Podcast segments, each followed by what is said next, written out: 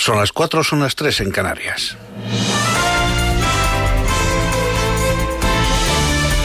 Noticias en Onda Cero. Buenas noches. El Tribunal Supremo de Estados Unidos ha aceptado una demanda interpuesta por los republicanos con carácter de urgencia y ha ordenado al Estado de Pensilvania que separe los votos que llegaron después de la jornada electoral, algo que ya contemplan los protocolos del Estado. El candidato demócrata Joe Biden, que supera a Donald Trump en Pensilvania por unos 27.000 votos, podría proclamarse presidente electo si vence en este estado clave, sin tener que esperar al resultado del resto. Trump se ha encomendado a la vía legal como única opción posible para seguir en el poder, mientras su entorno empieza a asumir la derrota y se pregunta si el mandatario la aceptará en algún momento. Biden, por su parte, va a pronunciar un discurso ante sus seguidores en los próximos minutos. En España, el Ministerio de Sanidad ha notificado este pasado viernes 22.516 nuevos casos de coronavirus, 9.150 de ellos confirmados en las últimas 24 horas. Por segundo día consecutivo, Sanidad ha consignado más de 300 fallecimientos, concretamente 347. Con las cifras de contagios y de fallecidos disparadas en esta segunda ola de la pandemia, las comunidades han endurecido las restricciones que afectan a la hostelería y al comercio que ya tenían en vigor y que dibujan un país con las medidas más duras desde el confinamiento de la pasada primavera. Si primero fue el ocio nocturno, el sector señalado como uno de los principales focos de contagio, ahora las miradas se dirigen a los establecimientos hosteleros y comerciales que ven como las principales medidas adoptadas para frenar el coronavirus hacen tambalear el futuro de sus negocios. El alcalde de Madrid, José Luis Martínez Almeida, ha agradecido a los hosteleros de la capital su función al proporcionar felicidad, ha dicho, a los madrileños gracias al respiro que proporcionan tras ser el epicentro de la pandemia. Después de haberlo pasado tan mal, los madrileños también tenemos derecho a tomarnos un respiro y tenemos derecho a disfrutar con todas las medidas de seguridad. Y eso a nosotros nos exigía, como os digo, poder ir a comer, cenar o tomar esas cañitas. Gracias porque con el esfuerzo que hacéis cada mañana por levantar la persiana, nos decís a todos, al conjunto de la sociedad y especialmente a las administraciones, qué es lo que tenemos que hacer y cuál es el camino que hay que seguir. El Partido Popular, Vox y otros seis partidos del Congreso apuestan por devolver al Gobierno el proyecto de presupuestos generales de 2021, pero entre todos solo suman 151 diputados, por debajo incluso de los 155 votos que tienen el PSOE y Unidas Podemos, que además han logrado ensanchar su bloque de investidura para superar con holgura este primer examen parlamentario de las cuentas, Patricia Gijón. No se esperan sorpresas. El Ejecutivo llegará al debate de enmiendas a la totalidad con el camino allanado. Tiene atada la mayoría para superar la votación de la semana que viene. A Ciudadanos y al PNV se han sumado Esquerra y Bildu, que encuentran receptividad y buena disposición del Gobierno, dicen, para seguir negociando, aunque mantienen también la amenaza de dar marcha atrás si coinciden en la votación con los naranjas. En el otro lado, sí presentarán su rechazo a las cuentas del Gobierno, PP, Vox, BNG, Coalición Canaria y parte de Junts per Cat y la CUP. Hablan de unos presupuestos irreales e insuficientes que traerán, subraya la portavoz económica de los populares, Elvira Rodríguez, la ruina a España. Y no son eh, los presupuestos que necesitamos porque son unos presupuestos que están basados en algo que no es creíble. Y desde el punto de hora en que los cimientos eh, no son buenos, el desarrollo eh, no, no puede ser bueno. Aunque los presupuestos superen el trámite del próximo miércoles, tienen aún un largo recorrido. Quedan las enmiendas parciales que se pueden presentar hasta el 17 de noviembre y el debate del Senado, donde el texto podrá ser modificado antes de volver al Congreso, que es el que tiene la última palabra. El Gobierno acelera para cortar los plazos para que sea en enero como más tarde. Y el ministro del Interior, Grande Marlasca, ha anunciado que en las próximas semanas él procederá al cierre del campamento de migrantes ubicado en el muelle de Arguineguín, en Gran Canaria. Se trata del principal punto de de las personas rescatadas en el mar en aguas Canarias. Onda Cero Canarias, Gustavo de Dios. Lucha contra las mafias y coordinación con los países de tránsito. Marlasca anunció el envío de un avión de la Guardia Civil a Mauritania. Se suma a otros medios españoles que ya colaboran con las autoridades de este país, principal punto de partida de las embarcaciones que pasan de las 400 en lo que llevamos de año con más de 12.000 migrantes acogidos en Canarias. De hecho, este mes de noviembre es el que más migrantes ha recibido de toda la historia del archipiélago. Cooperación y coordinación que es importante y relevante y que sabéis que tenemos equipos conjuntos de investigación en Mauritania Mauritania, en Senegal, patrullas conjuntas con Marruecos, con Argelia, pero en lo que interesa a la zona atlántica, Mauritania, Senegal, actualmente en Gambia también y evidentemente desde hace tiempo. Además, dos equipos de Frontex desde esta semana colaboran con Policía y Guardia Civil en Canarias en la ayuda a las identificaciones. Más noticias dentro de una hora y en ondacero.es. Síguenos por internet en ondacero.es.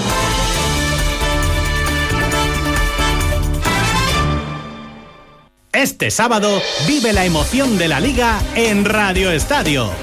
Desde las tres y media de la tarde, la narración, el análisis y los datos más relevantes del Barcelona Betis, Sevilla Osasuna y Atlético de Madrid Cádiz.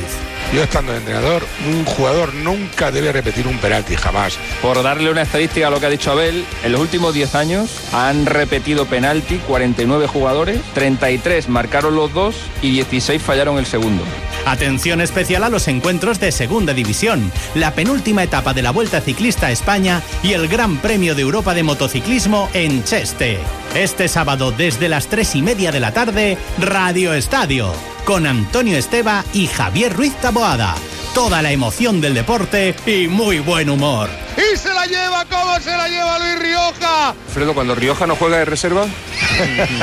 y el domingo, el resto de encuentros de la jornada. Te mereces esta radio. Onda Cero, tu radio. Más información, más participación, más contenido. Hay más de una razón para que prefieras ondacero.es. En ondacero.es tienes la radio en directo, la actualidad y las noticias al momento. Y por supuesto, lo mejor y más destacado de cada programa, para que puedas escucharlo donde y cuando quieras. Ondacero.es. Más y mejor.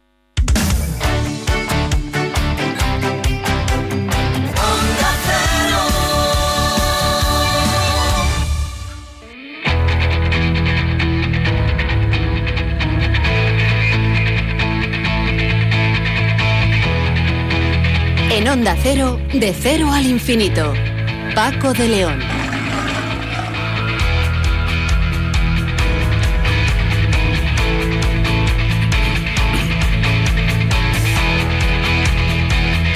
Señoras y señores, muy buenas madrugadas. Bienvenidos a esta cita semanal aquí en Onda Cero, en este programa diferente para gente curiosa cuando el invierno ya ha hecho acto de presencia, empezó asomándose y ya ha dicho aquí estoy, con lluvias, con frío, en fin, nada nuevo lo normal en esta época del año. Y lo normal cada madrugada del viernes al sábado es eh, este viaje que hacemos por el universo del conocimiento, pilotando como siempre la Enterprise, y anda a hacer el comandante Nacho García. Vamos a empezar hablando con María del Carmen Fernández, que es investigadora del Centro de Investigaciones Biológicas Margarita Salas del CSIC, donde se está llevando en este centro precisamente se está llevando a cabo el trabajo o los trabajos con una de las vacunas que se realizan en España. Concretamente, en el CSIC se, están trabajando, se está trabajando en tres vacunas diferentes y en otros eh, en otras entidades científicas de, España son aproximadamente hasta 10 las vacunas que se, que se están estudiando porque eh, hay muchas preguntas que hacerle a nuestra primera invitada de esta noche. El ministro de Sanidad, el señorilla, sigue insistiendo que para mm, diciembre posiblemente pues en torno a, finales de mes tendremos una, una vacuna ya disponible. Eh, en el ámbito científico parece que no opinan igual y dicen que habrá que esperar, que no será ni a primeros de diciembre ni a finales, sino que habrá que esperar bastantes meses más hasta que se consiga tener esa vacuna que tiene que estar perfectamente testada, que tiene que tiene que conocerse si hay efectos secundarios o no, que tiene que conocerse si esa vacuna realmente es eficaz. Eh, y una vez que se tenga la vacuna, ¿qué es lo que va a pasar? ¿Se acabó ya el problema al día siguiente o la semana siguiente? Pues me temo que no será el principio todavía de un largo proceso. Eh, se pueden simultanear distintas vacunas, es decir, alguien se puede vacunar con dos o con tres tipos de vacunas de las que se prevén que van a estar en el mercado, porque eso sí está claro, ¿eh? no va a ser una única vacuna, sino que serán varias. Pero, insisto, se pueden simultanear, se pueden, eh, alguien se puede vacunar con mm, dos marcas distintas de, vacunas o no. Con Sonsoles Sánchez Reyes, ya cambiando de asunto y entrando en el ámbito de la historia, vamos a hablar, nos va a hablar nuestra colaboradora de Sargadelos, no solo de la cerámica, porque Sargadelos no, nos suena a todos a esa maravillosa cerámica, no. Vamos a hablar del hombre que dio precisamente nombre a esta cerámica, el Marqués de Sargadelos. Vamos a hablar también con Federico Montalvo, que es profesor de Derecho de la Universidad de Comillas y experto en bioética y salud. A tenor de lo que está ocurriendo en Suiza, nos hacemos la pregunta de si se les puede negar a las personas eh, mayores o muy mayores o, con patologías eh, distintas, enfermos crónicos, se les puede ingresar a estos eh, pacientes en UBI, se les puede negar es en principio derecho a ser ingresados en, en UCI.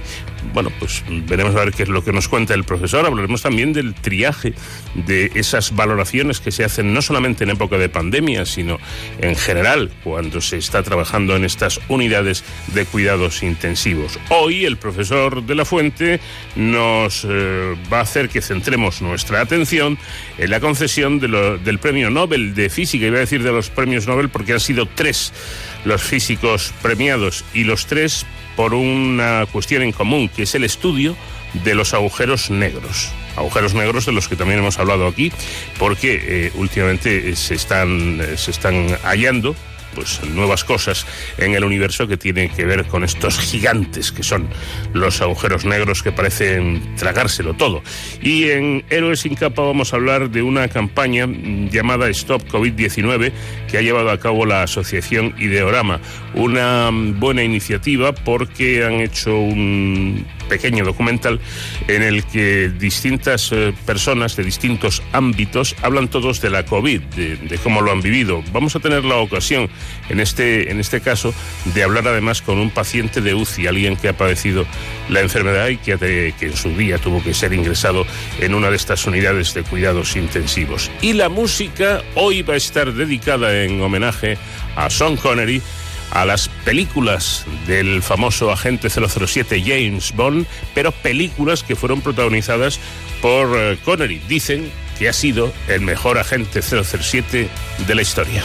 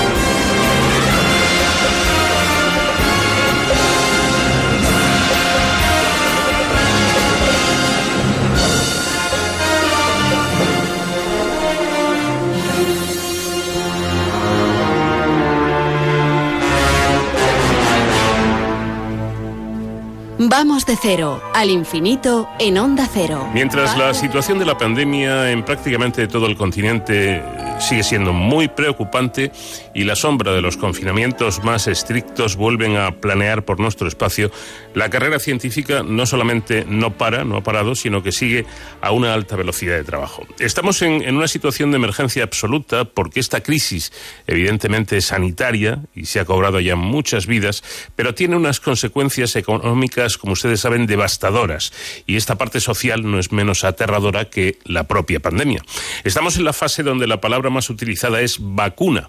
Eh, como pieza salvadora, como final de esta pesadilla. Todos expectantes y ansiosos por escuchar a las autoridades declarar que el mundo tiene por fin una solución que sería la vacuna. Pero eso, eso lleva su tiempo y aunque la tecnología y los conocimientos que hoy día tiene la comunidad científica pueden avanzar los trabajos a mayor velocidad, esto no es ni será la purga de Benito. O sea que, queramos o no, hay que tener un poquito de, paciencia. ¿Cómo está la situación al respecto? Vamos a intentar saberlo. María del Carmen Fernández es investigadora contratada en el Centro de Investigación Biológica de Investigaciones Biológicas Margarita Salas del CSIC, donde forma parte de la Comisión de Investigación y Sociedad.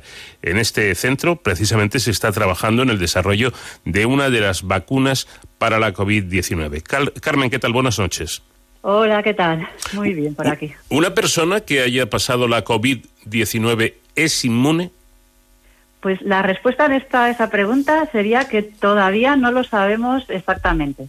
Hay que entender que, bueno, pues todas las investigaciones científicas, como es lógico, llevan su tiempo. Hay que plantear hipótesis y buscar las evidencias que las confirmen o no. Y llevamos muy poco tiempo, aunque a nosotros nos parezca ya mucho, conociendo a este virus. Entonces, pues para acumular el número necesario de datos para poder dar una confirmación de esa pregunta, pues todavía va a faltar un poquito de tiempo. Sí sabemos cosas. Sabemos que se generan anticuerpos cuando tú te infectas con el SARS-CoV-2, con lo cual parece que sí hay una respuesta inmunológica. También sabemos que parece que esos anticuerpos disminuyen en el tiempo, ¿vale? Se ha dicho ahora recientemente en una publicación que serían unos siete meses aproximadamente, pero eso todavía no sabemos si indica o no que no estés protegido frente a la infección. Porque siempre hablamos de los anticuerpos que forman parte, digamos, de lo que es la respuesta inmune innata, pero no hablamos tanto de la respuesta inmune adaptativa, que también es importante de cara a la protección en una infección. Entonces estarían las famosas células T, que también se ha empezado a oír hablar un poco de ellas, que nos podrían estar defendiendo, aun cuando los anticuerpos parece que hayan descendido. Entonces, eh, pues eh, parece que hay inmunidad, sí, parece que hay protección, sí, no sabemos exactamente cuánto dura o no sabemos exactamente quiénes son los que a largo plazo nos están protegiendo, mm. y esos anticuerpos o lo, las células T. Eh, lo cierto es que ha habido reinfecciones, pero mmm, me parece, por lo que he leído que usted ha, declarado, que han sido pocas y quizá esto eh, impida todavía eh, asegurar categóricamente que efectivamente toda persona infectada eh, está inmune, porque puede haber excepciones que no confirmen la regla, ¿no?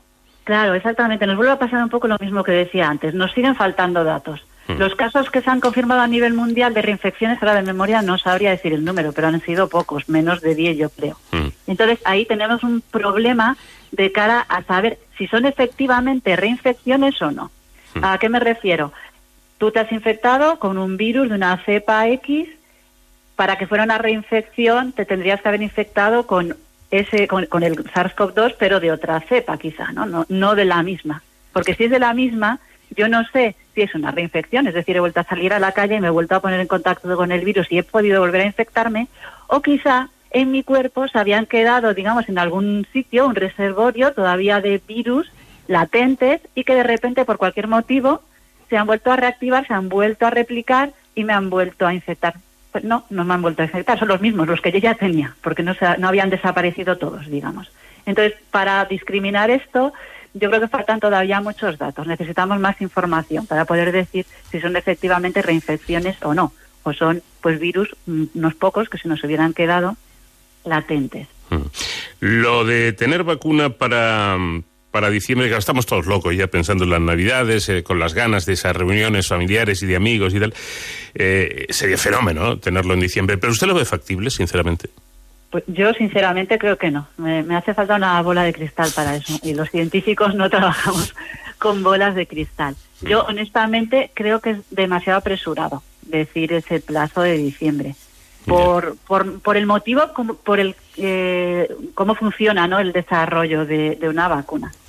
Y nos van a faltar factores que yo creo que necesitan más tiempo. También que no podemos, o sea, podemos ahorrar plazos en unas determinadas cosas, pero no deberíamos ahorrarlos en lo más importante de una vacuna, que es en comprobar su eficiencia y su seguridad. Entonces yo creo que ahí nos va a faltar un poco, incluso en las vacunas que van mucho más avanzadas, creo que no van a estar listas para, para diciembre. En este sentido lo diría por una cosa muy concreta que es diferente entre una vacuna y un medicamento, un fármaco en general. Tú en los fármacos en general, en los ensayos clínicos, llega una etapa en la que lo estás probando con pacientes para comprobar si esos pacientes efectivamente mejoran o no al tomarse el fármaco. Con la vacuna, ¿qué nos pasa? Que yo lo que quiero comprobar es si la vacuna es eficaz para protegerme de una infección. Claro, claro. Entonces, mi voluntario está sano. Que le tengo que exponer al virus para ver si se infecta o no.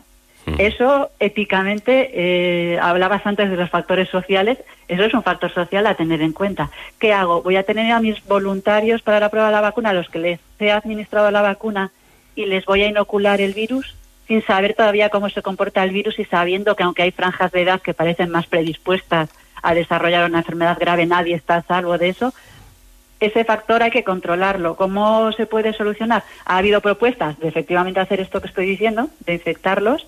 habría otras soluciones como mm, tomar los pacientes voluntarios de zonas donde la incidencia ¿no? del virus fuera más alta y quizás así pues tienes más probabilidades de que se contagien, digamos, por su propia vida normal.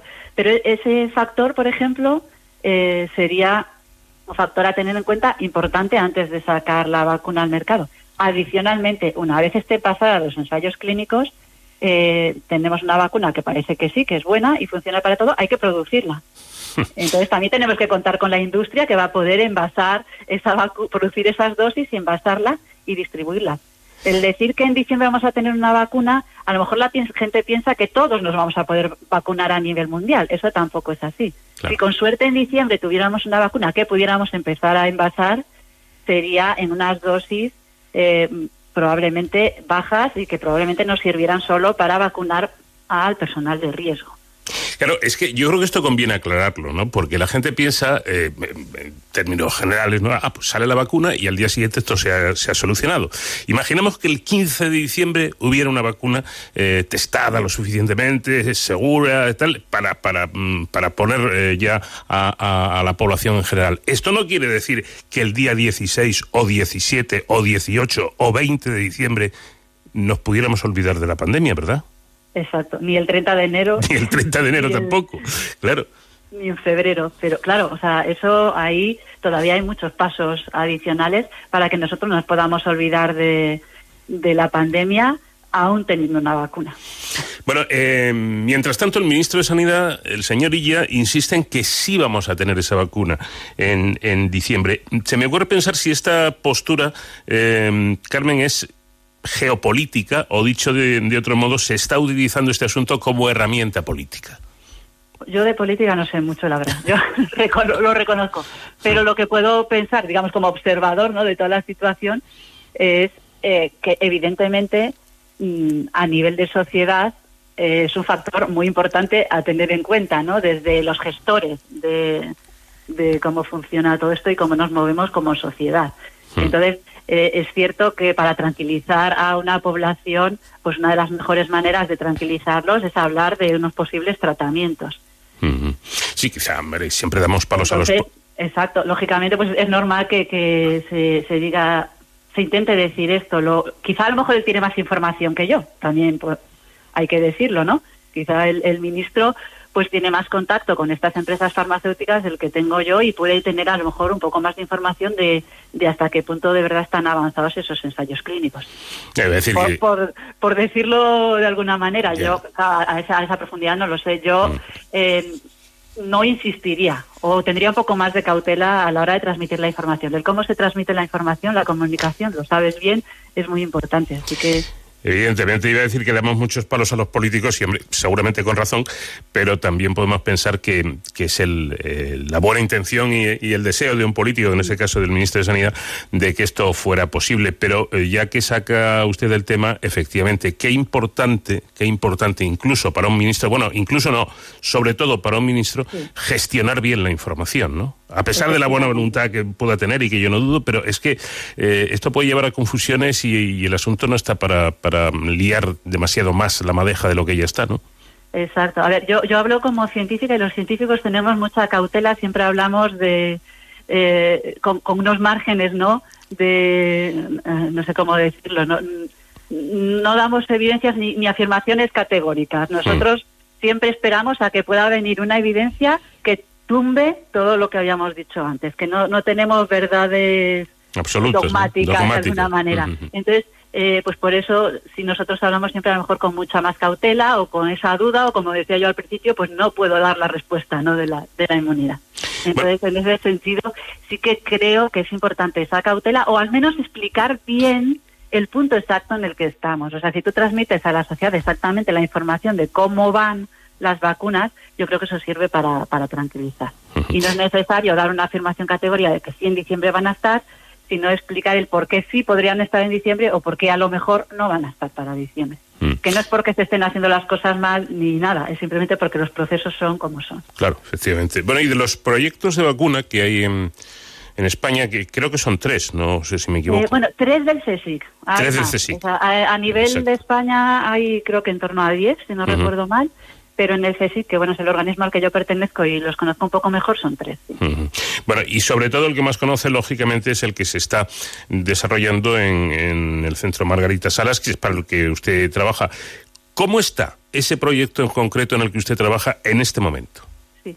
Bueno, yo no trabajo directamente en él, lo lidera el investigador Vicente Larraga.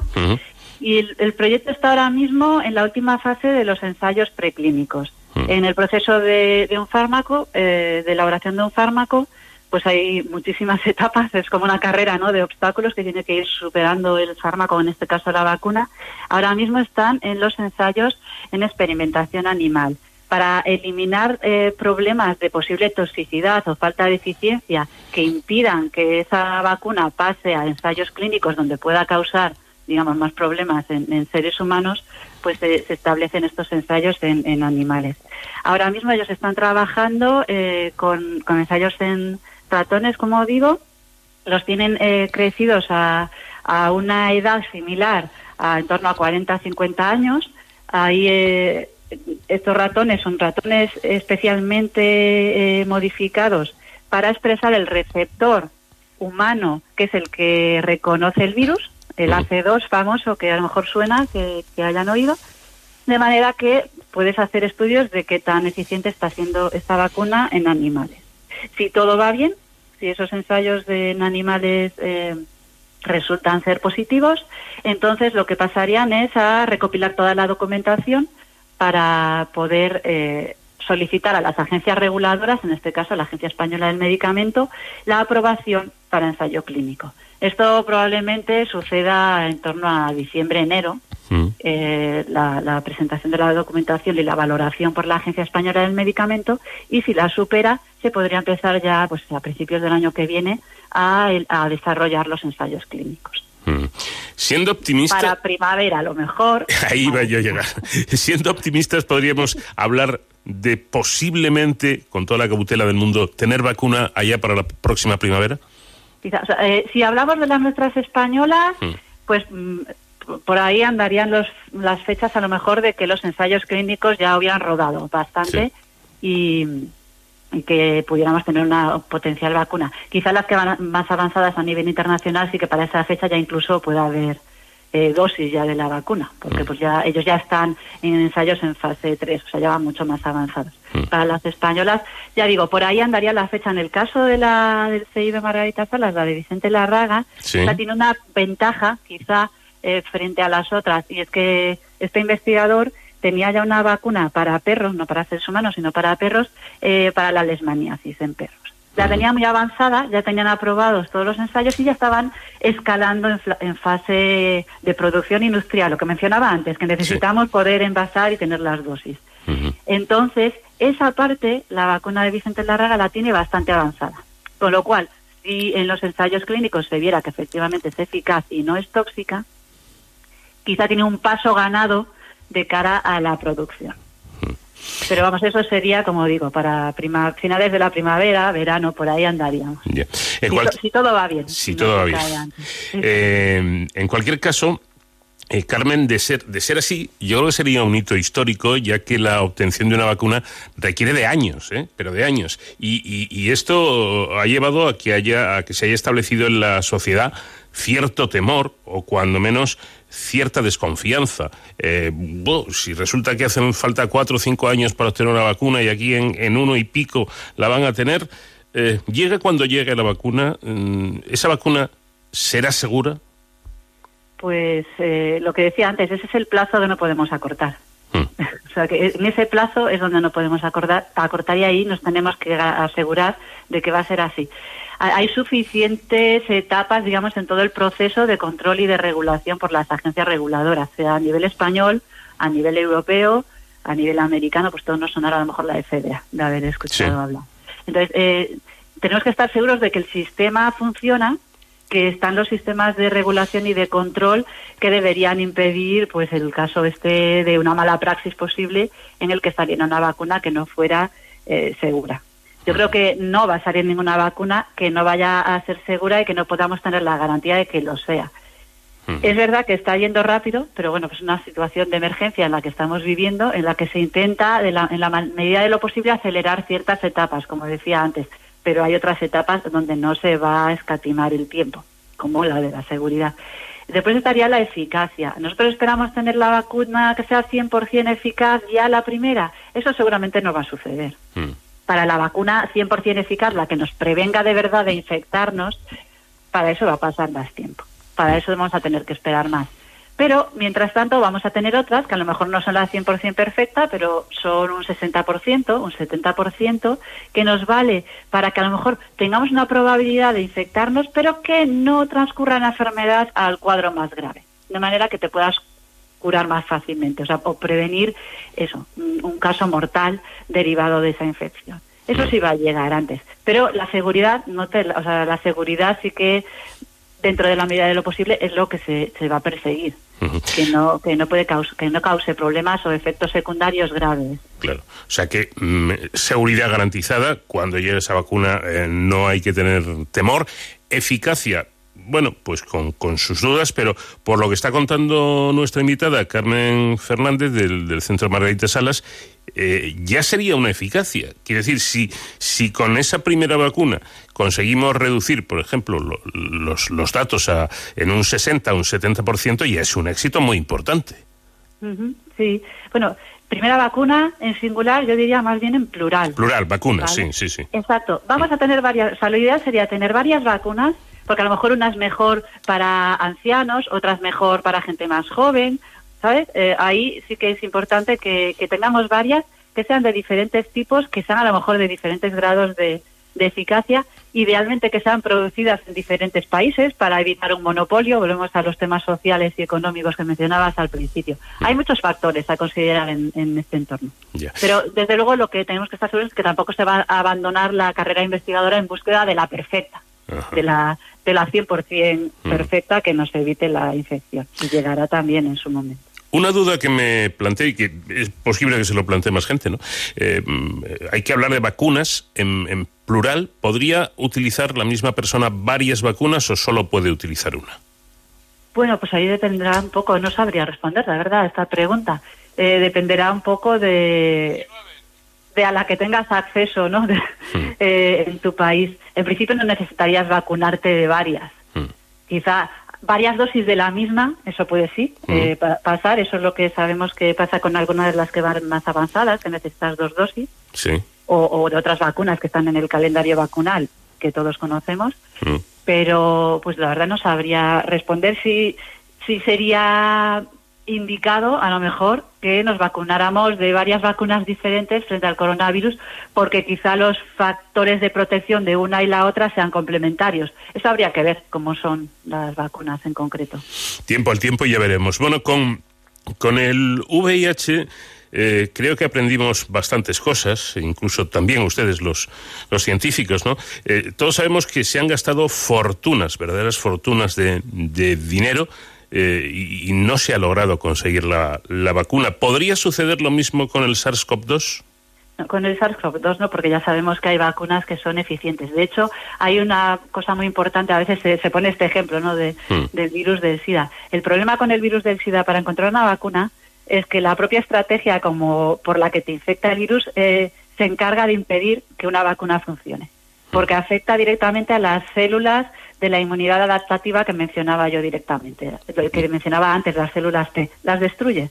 Una vacuna lo que potencia es el sistema inmune y potencia esa producción, digamos, de los soldados que te van a proteger de la infección. Pero el virus al mismo tiempo se los carga, entonces no te vale, porque estás intentando, eh, o sea, estás activando un, una línea de defensa que el virus directamente eh, se va a cargar. Es por eso que las vacunas, en el caso de, del SIDA, así explicado muy a grosso modo y probablemente no, no, suficientemente correcto porque no es mi campo, pero bueno, para que lo entiendan, sería un poco esa la idea.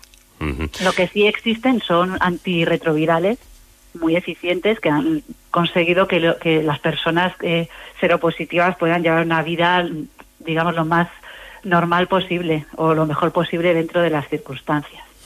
Bueno, tal es así que el, el, vida, el SIDA, perdón, eh, que era una sentencia de muerte hace unos pocos años, pues se ha convertido en la actualidad en una enfermedad eh, crónica Hombre, no es que sea una alegría que te la diagnostiquen, sí. pero, pero bueno, que una enfermedad crónica con la como se puede convivir sin ningún problema. Además, lo último que leí es que al principio había que tomar un cóctel de, de pastillas, de medicamentos, y ahora me parece que, que son dos pastillas, no, una cosa así. Sí, la, las cosas, las terapias van mejorando, entonces poco a poco sí, efectivamente. Mm se, se, va avanzando en ese campo. Claro, y es que esto, esto viene a colación de, de que se está hablando mucho de vacunas, que evidentemente es, es, algo importantísimo y fundamental, pero supongo que la ciencia no está olvidando los, los tratamientos eh, terapéuticos, esos, eh, esos fármacos eh, con los que se pueda tratar a un paciente aunque no tengamos vacuna.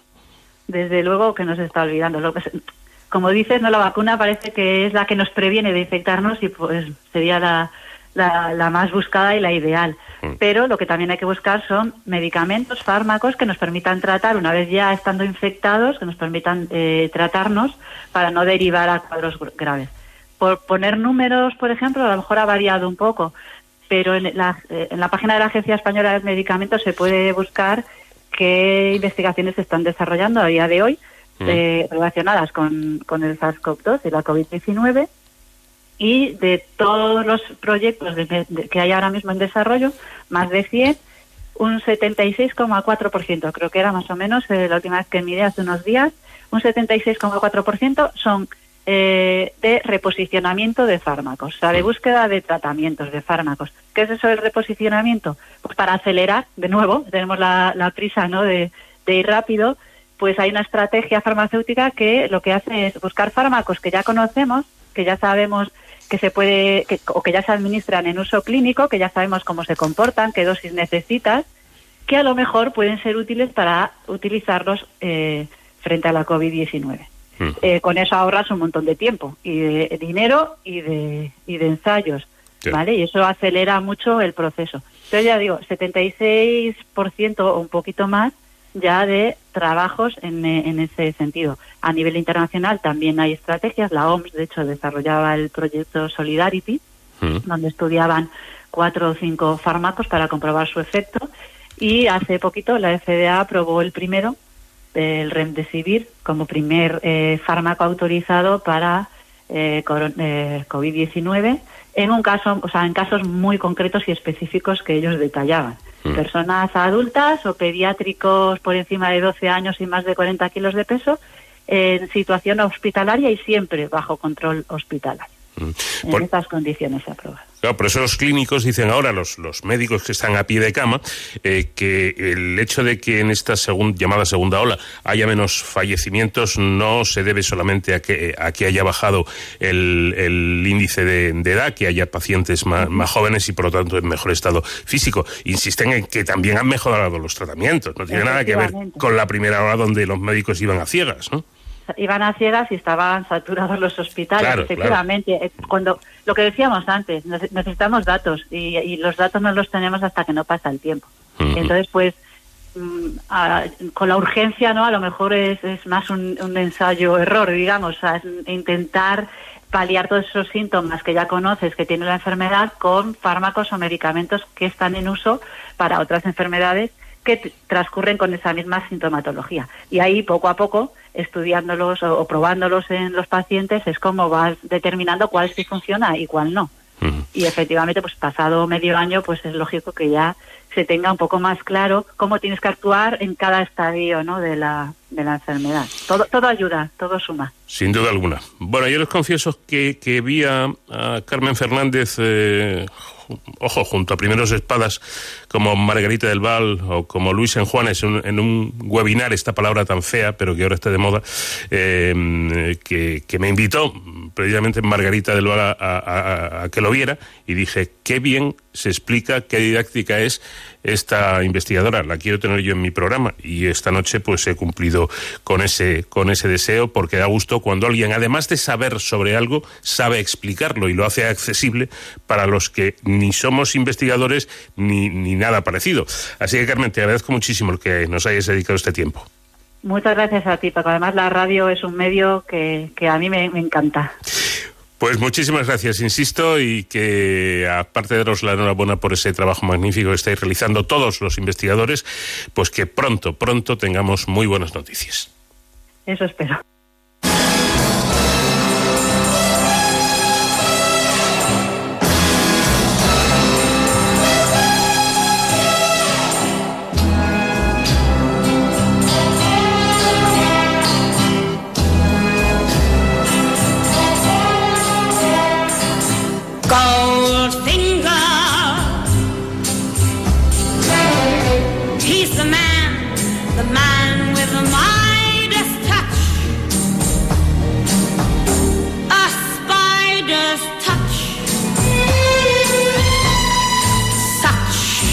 Cold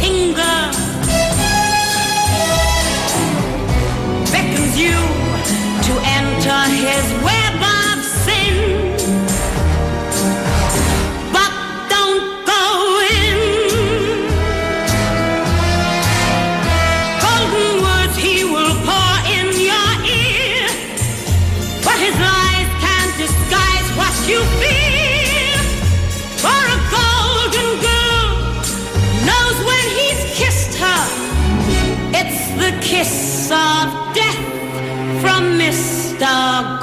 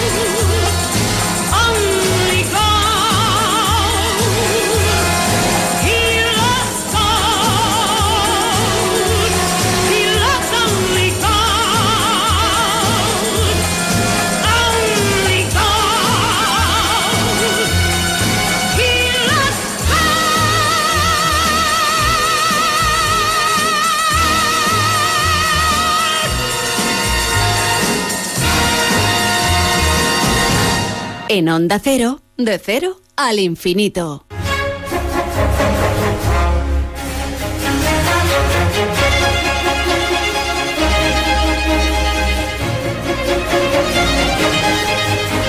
Esta noche nuestra colaboradora Sonsoles Sánchez Reyes nos trae una historia con nombre evocador. Buenas noches, Sonsoles.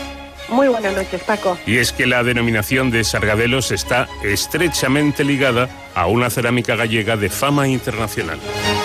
Pero también a un hombre irrepetible, adelantado a su tiempo, llamado Antonio Raimundo Ibáñez, que ha pasado a la historia con el nombre de Marqués de Sargadelos. Nació en la comarca asturiana de los Oscos en 1749. En su casa natal, hoy museo, vivió hasta los 20 años, influido culturalmente por su padre, gran lector y estudioso.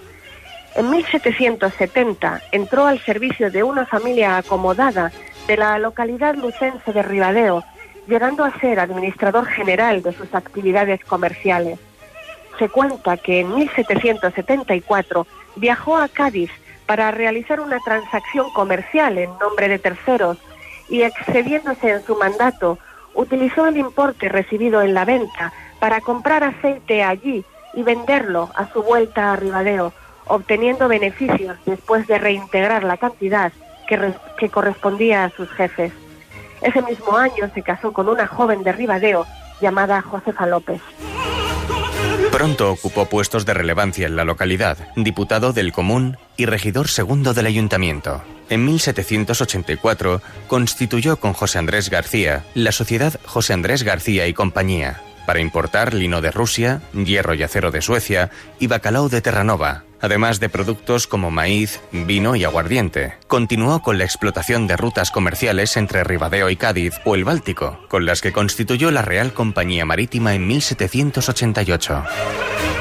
Ese año se hizo público su proyecto de establecer una siderurgia en Sargadelos, una parroquia del ayuntamiento de Cervo, el Lugo. Obtuvo el beneplácito del Consejo de Mondoñedo para concederle terrenos si eran públicos o vendérselos al precio convenido por peritos si fuesen privados.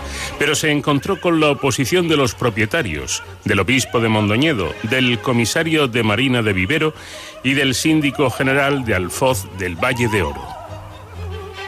El argumento de este fue que esas fábricas privarían a la comarca de la madera de los montes comunales y faltarían carros para las faenas del campo.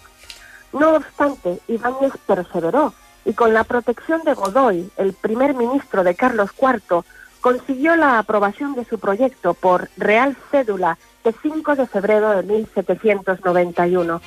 Para que el consumo de leña no condujese a la deforestación Ibáñez se comprometía a plantar 20.000 pies de árboles en 20 años. En 1792 las fábricas comenzaron a funcionar y dos años después obtuvieron un contrato del Estado para producir municiones. En 1798 corrió el rumor de que su siderúrgica iba a dejar de pagar los derechos de la leña y que requeriría más servicios a los vecinos. Unos 4.000 de ellos, dando crédito a esas informaciones, asaltaron las instalaciones de la fábrica y la casa de Ibáñez, que pudo escapar, solicitando indemnización al Real Consejo por los destrozos y pérdidas y obteniendo sentencia favorable, el marqués de Sargadelos pudo reconstruir lo destruido e incluso ampliar las reales fábricas. En 1805 se le encomendó la dirección de la Fábrica Nacional de Orbaiceta en Navarra, que arrendó y explotó durante tres años hasta ser destruida por las tropas napoleónicas. La famosa cerámica de Sargadelos surgió de la iniciativa de Antonio Raimundo Ibáñez de inaugurar una fábrica de loza en 1806, aprovechando la oportunidad de mercado que supuso el cese de las importaciones de loza Bristol inglesas desde el comienzo de la Guerra Anglo-Española en 1804 y ayudado por su infraestructura siderúrgica y la calidad de los yacimientos de caolines de Sargadelos.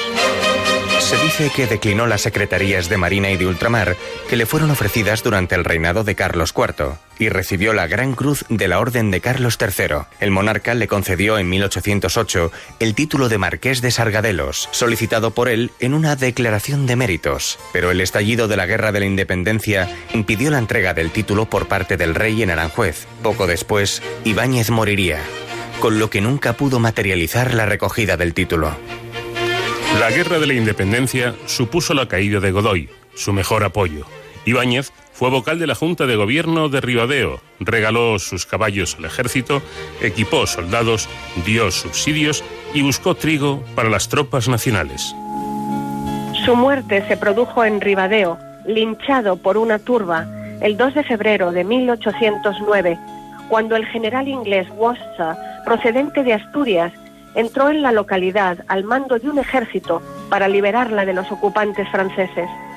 Todas las versiones hablan del ensañamiento con su cuerpo una vez muerto, lo que contrasta con la frialdad de su partida de defunción y el anonimato en que quedó un crimen cometido en plena luz del día. Según declaró en el juzgado Francisco Lombán, después de muerto le quitaron hasta la camisa, apuñalaron su montura y encarcelaron a su familia. Su mujer murió a los pocos días y una de sus hijas perdió sus facultades mentales para siempre. El cadáver de Ibáñez fue levantado en la tarde de ese día y enterrado en la iglesia del convento de San Francisco de Ribadeo, posteriormente afectado de forma profunda por la desmantelación que trajo la desamortización en 1835. Se han esgrimido como razones para su muerte violenta las acusaciones de ser afrancesado, aunque también se apunta a una venganza por sus logros, la creación del primer complejo industrial de Galicia que supuso la introducción del capitalismo y la aparición de una clase trabajadora y de una burguesía, lo que levantó las alarmas de las clases dominantes de un antiguo régimen que se resistía a desaparecer. A partir de ese momento, la fábrica de cerámica fue regentada por su primogénito, José Ibáñez, y a la muerte de este, en 1836, por su viuda, Anita Varela. Pero su legado industrial comenzaría un declive imparable hasta que tras un último intento de mantener la fábrica a flote entre 1870 y 1875 por parte de su nieto, Carlos Ibáñez, los problemas económicos que sufrió en ese año llevaron a su cierre definitivo y al embargo de las propiedades de la familia, que quedó en la ruina. Casi un siglo después, dos intelectuales gallegos emigrados a Argentina, Luis Seoane e Isaac Díaz Pardo, a los que se unió en Galicia el arquitecto Andrés Fernández Albalat, impulsaron la apertura en 1970 de la fábrica de cerámica de Sargadelos, manteniendo el nombre como homenaje a quien fuera todo un precursor. El Palacio del Marqués de Sargadelos es hoy el Ayuntamiento de Ribadeo una escultura del marqués colocada en 2004, policromada y hecha en bronce, desciende la escalinata de su casa. Reproduce el retrato que de él pintase Francisco de Goya, que puede verse actualmente en el Museo de Arte de Baltimore, en los Estados Unidos. Pues hasta aquí esta historia que tiene que ver con ese nombre, Sargadelos, como decía al principio, tan evocador y que es más que simple cerámica. La próxima semana más. Sonsoles, buenas noches. Buenas noches, un abrazo. De cero al infinito, Onda Cero.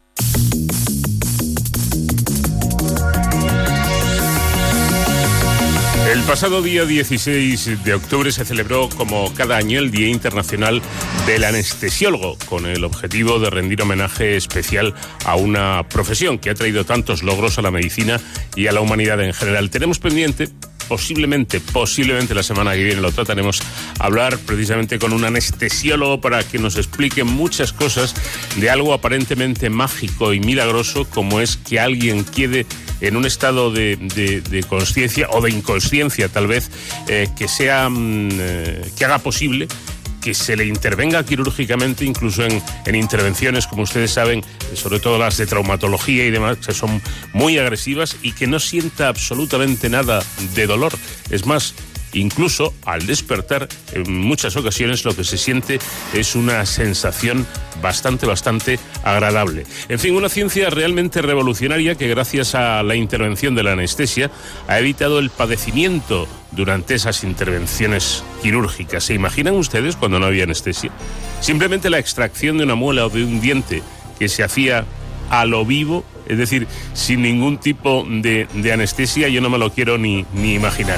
El anestesiólogo es un especialista de la medicina poco conocido, bueno, poco, poco, conocido su trabajo, que no solo, no solo se limita a dormir al paciente, como a veces pensamos, sino que su trabajo, su papel en el quirófano es mucho más importante, porque también tiene la misión de regular y velar por el correcto control y funcionamiento de las funciones vitales durante una cirugía dentro del, quirófano.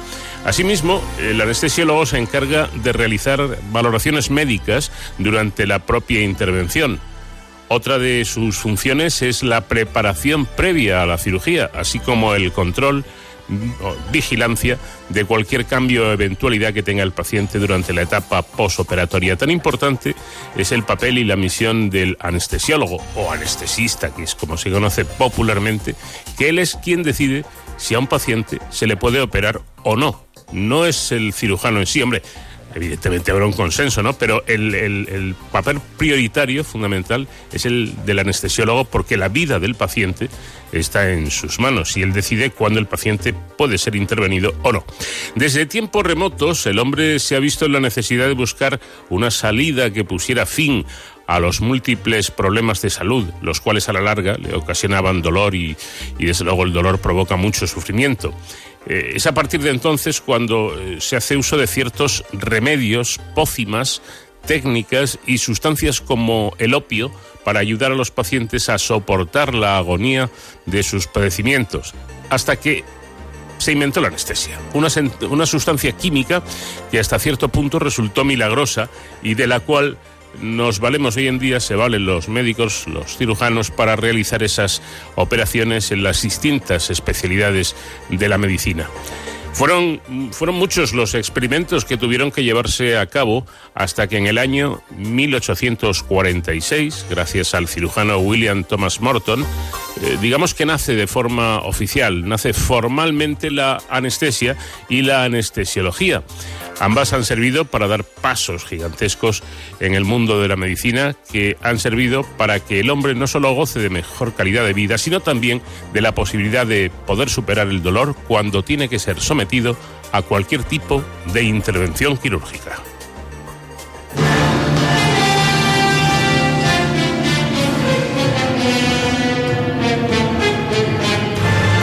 Aquí llegamos en nuestra primera hora, servicios informativos de Onda Cero que llegan en un momento y después todavía tenemos muchas más cosas que contarles aquí en De Cero al Infinito.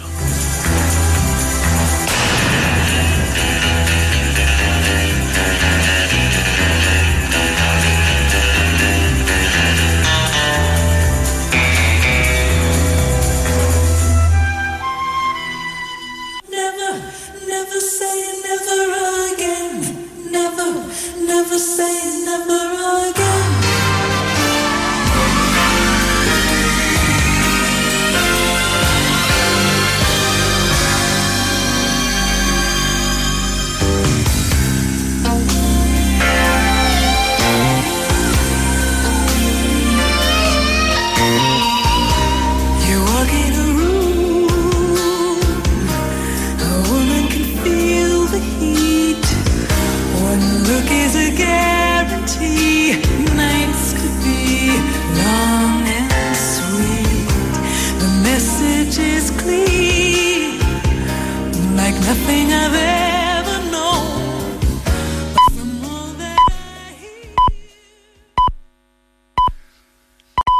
Son las 5, son las 4 en Canarias.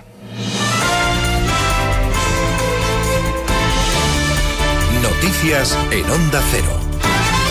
Buenas noches. Nueva York, la ciudad que vio nacer a Donald Trump y donde forjó su fortuna, ha empezado a celebrar la derrota electoral del presidente incluso antes de anunciarse un ganador de las elecciones y a pesar de que el conteo de votos aún continúa. Los neoyorquinos expresan su alegría por la previsible victoria del demócrata Joe Biden, que cada día está más cerca de una victoria electoral muy ajustada y que ha mantenido en tensión a Estados Unidos desde que se celebraran los comicios el pasado martes. Biden, al que algunos medios dieron como vencedor la noche electoral, ha insistido por activa y por pasiva en que se deben contar todos los votos antes de que se proclame un vencedor. Biden acaba de dirigirse a sus seguidores para actualizar la información de los recuentos en los diferentes estados y para anunciar que hasta el momento ha cosechado 74 millones de votos, cifra récord en las elecciones norteamericanas. El candidato demócrata asegura encabezar los conteos en Arizona, Nevada y Pensilvania. Entre tanto, un tribunal federal ha rechazado otra demanda para detener el conteo interpuesta por la campaña de Donald Trump,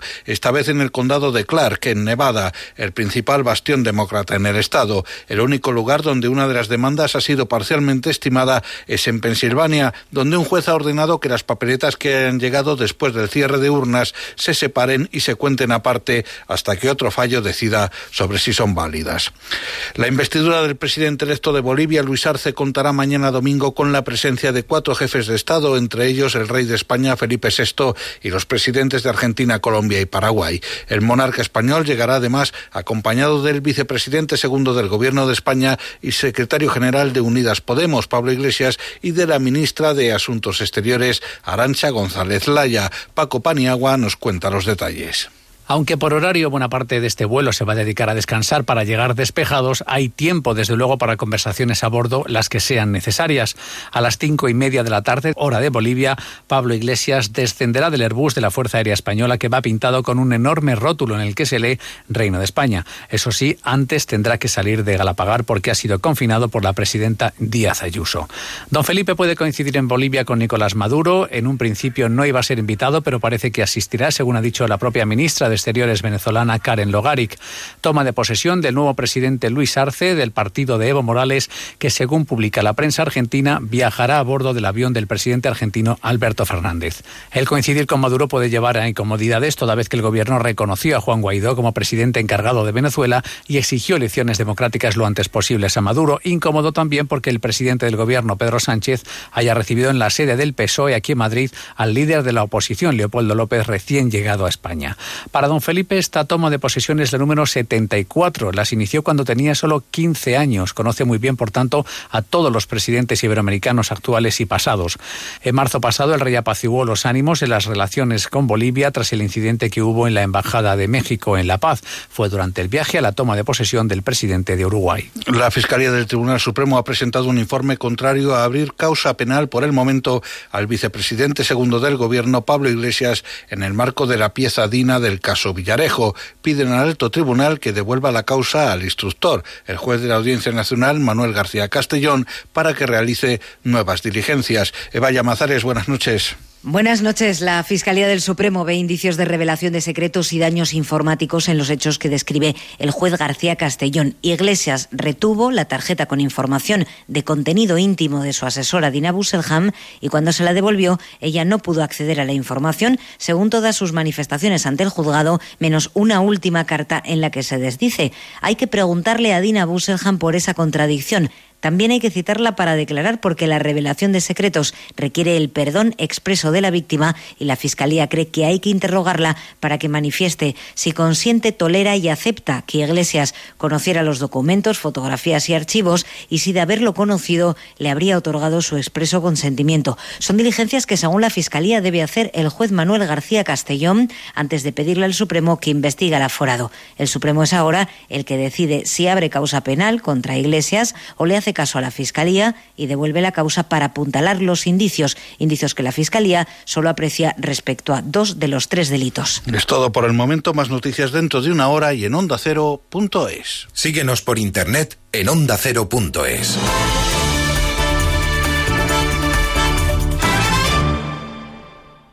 Este sábado vive la emoción de la liga en Radio Estadio. Desde las tres y media de la tarde, la narración, el análisis y los datos más relevantes del Barcelona Betis, Sevilla Osasuna y Atlético de Madrid Cádiz. Yo estando de entrenador, un jugador nunca debe repetir un penalti, jamás. Por darle una estadística a lo que ha dicho Abel, en los últimos 10 años han repetido penalti 49 jugadores, 33 marcaron los dos y 16 fallaron el segundo. Atención especial a los encuentros de Segunda División, la penúltima etapa de la Vuelta Ciclista a España y el Gran Premio de Europa de Motociclismo en Cheste. Este sábado desde las tres y media de la tarde, Radio Estadio, con Antonio Esteba y Javier Ruiz Taboada. Toda la emoción del deporte y muy buen humor. Y se la lleva, ¿cómo se la lleva Luis Rioja? Alfredo, cuando Rioja no juega de reserva. y el domingo, el resto de encuentros de la jornada. Te mereces esta radio. Onda Cero, tu radio.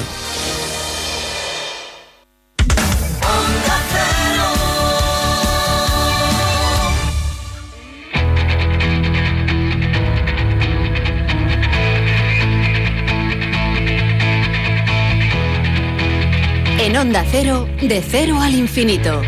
Paco de León.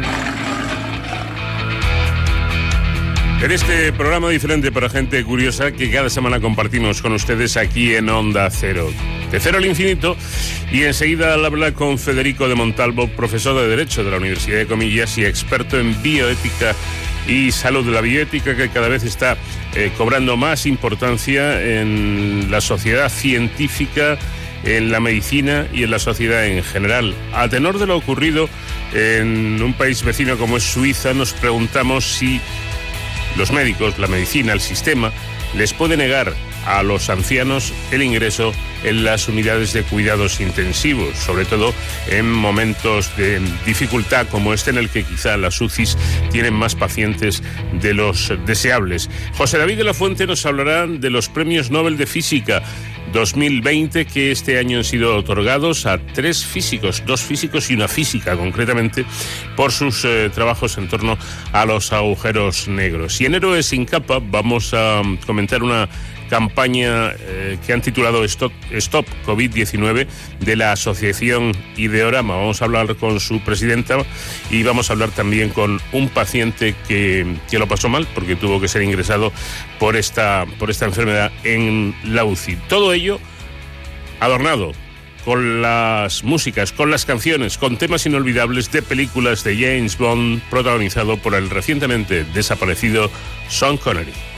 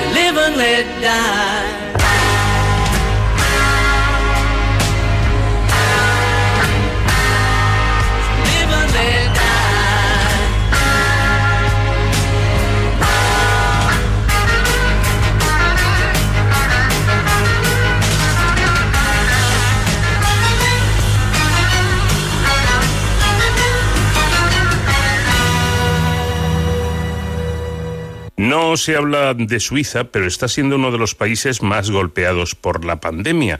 Y ahora se ha sabido que no ingresará a los ancianos enfermos de COVID-19 en la SUCI si éstas se saturan con enfermos más jóvenes y, por lo tanto, con más posibilidades de sobrevivir. Bueno, es, es un asunto realmente complejo, complejo, creo yo, porque ¿dónde está el límite? ¿Quién decide? ¿Fundamentado en qué? Se decide.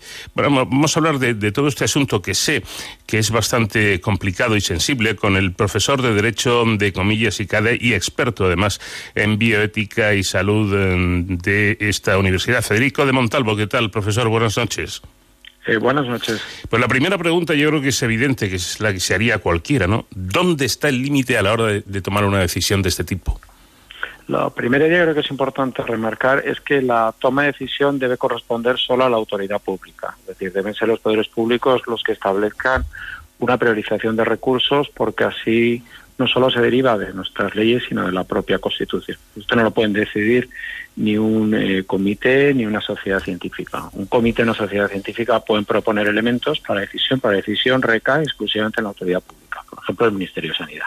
Uh. Bueno, pues asunto que queda aclarado, aunque yo he hablado con intensivistas y les he preguntado sobre esta cuestión eh, del, de lo que eh, técnicamente se denomina triaje, ¿no? que es una valoración y una decisión que posteriormente hay que tomar y que en casos normales toma el médico, no ninguna autoridad pública ni ningún político. Es el médico el que decide si este, esta persona que tiene estas patologías y esta edad ingresa, ingresa en UCI o no. Y además me han dicho, profesor, que esto es algo que se hace habitualmente, no solo porque haya pandemia.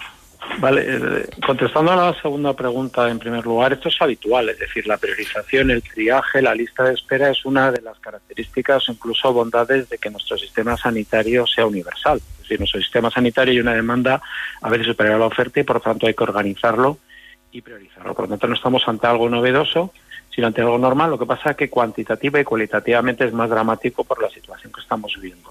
Y es verdad lo que dice que las decisiones tiene que tomar el médico porque es el que está a pie de cama, pero el médico también debe seguir una serie de recomendaciones, eh, sobre todo porque es un distribuidor de recursos públicos y de recursos que inciden en los derechos de las personas, y él toma decisión, pero sobre las son unas indicaciones eh, o recomendaciones que no solo deben ser basadas en criterios científicos o económicos, sino también importantísimo en criterios éticos, porque estamos hablando de la vida e integridad de personas. Por tanto, aquí la ética juega un papel muy relevante que el médico debe tener en cuenta a la, hora de tomar decisiones.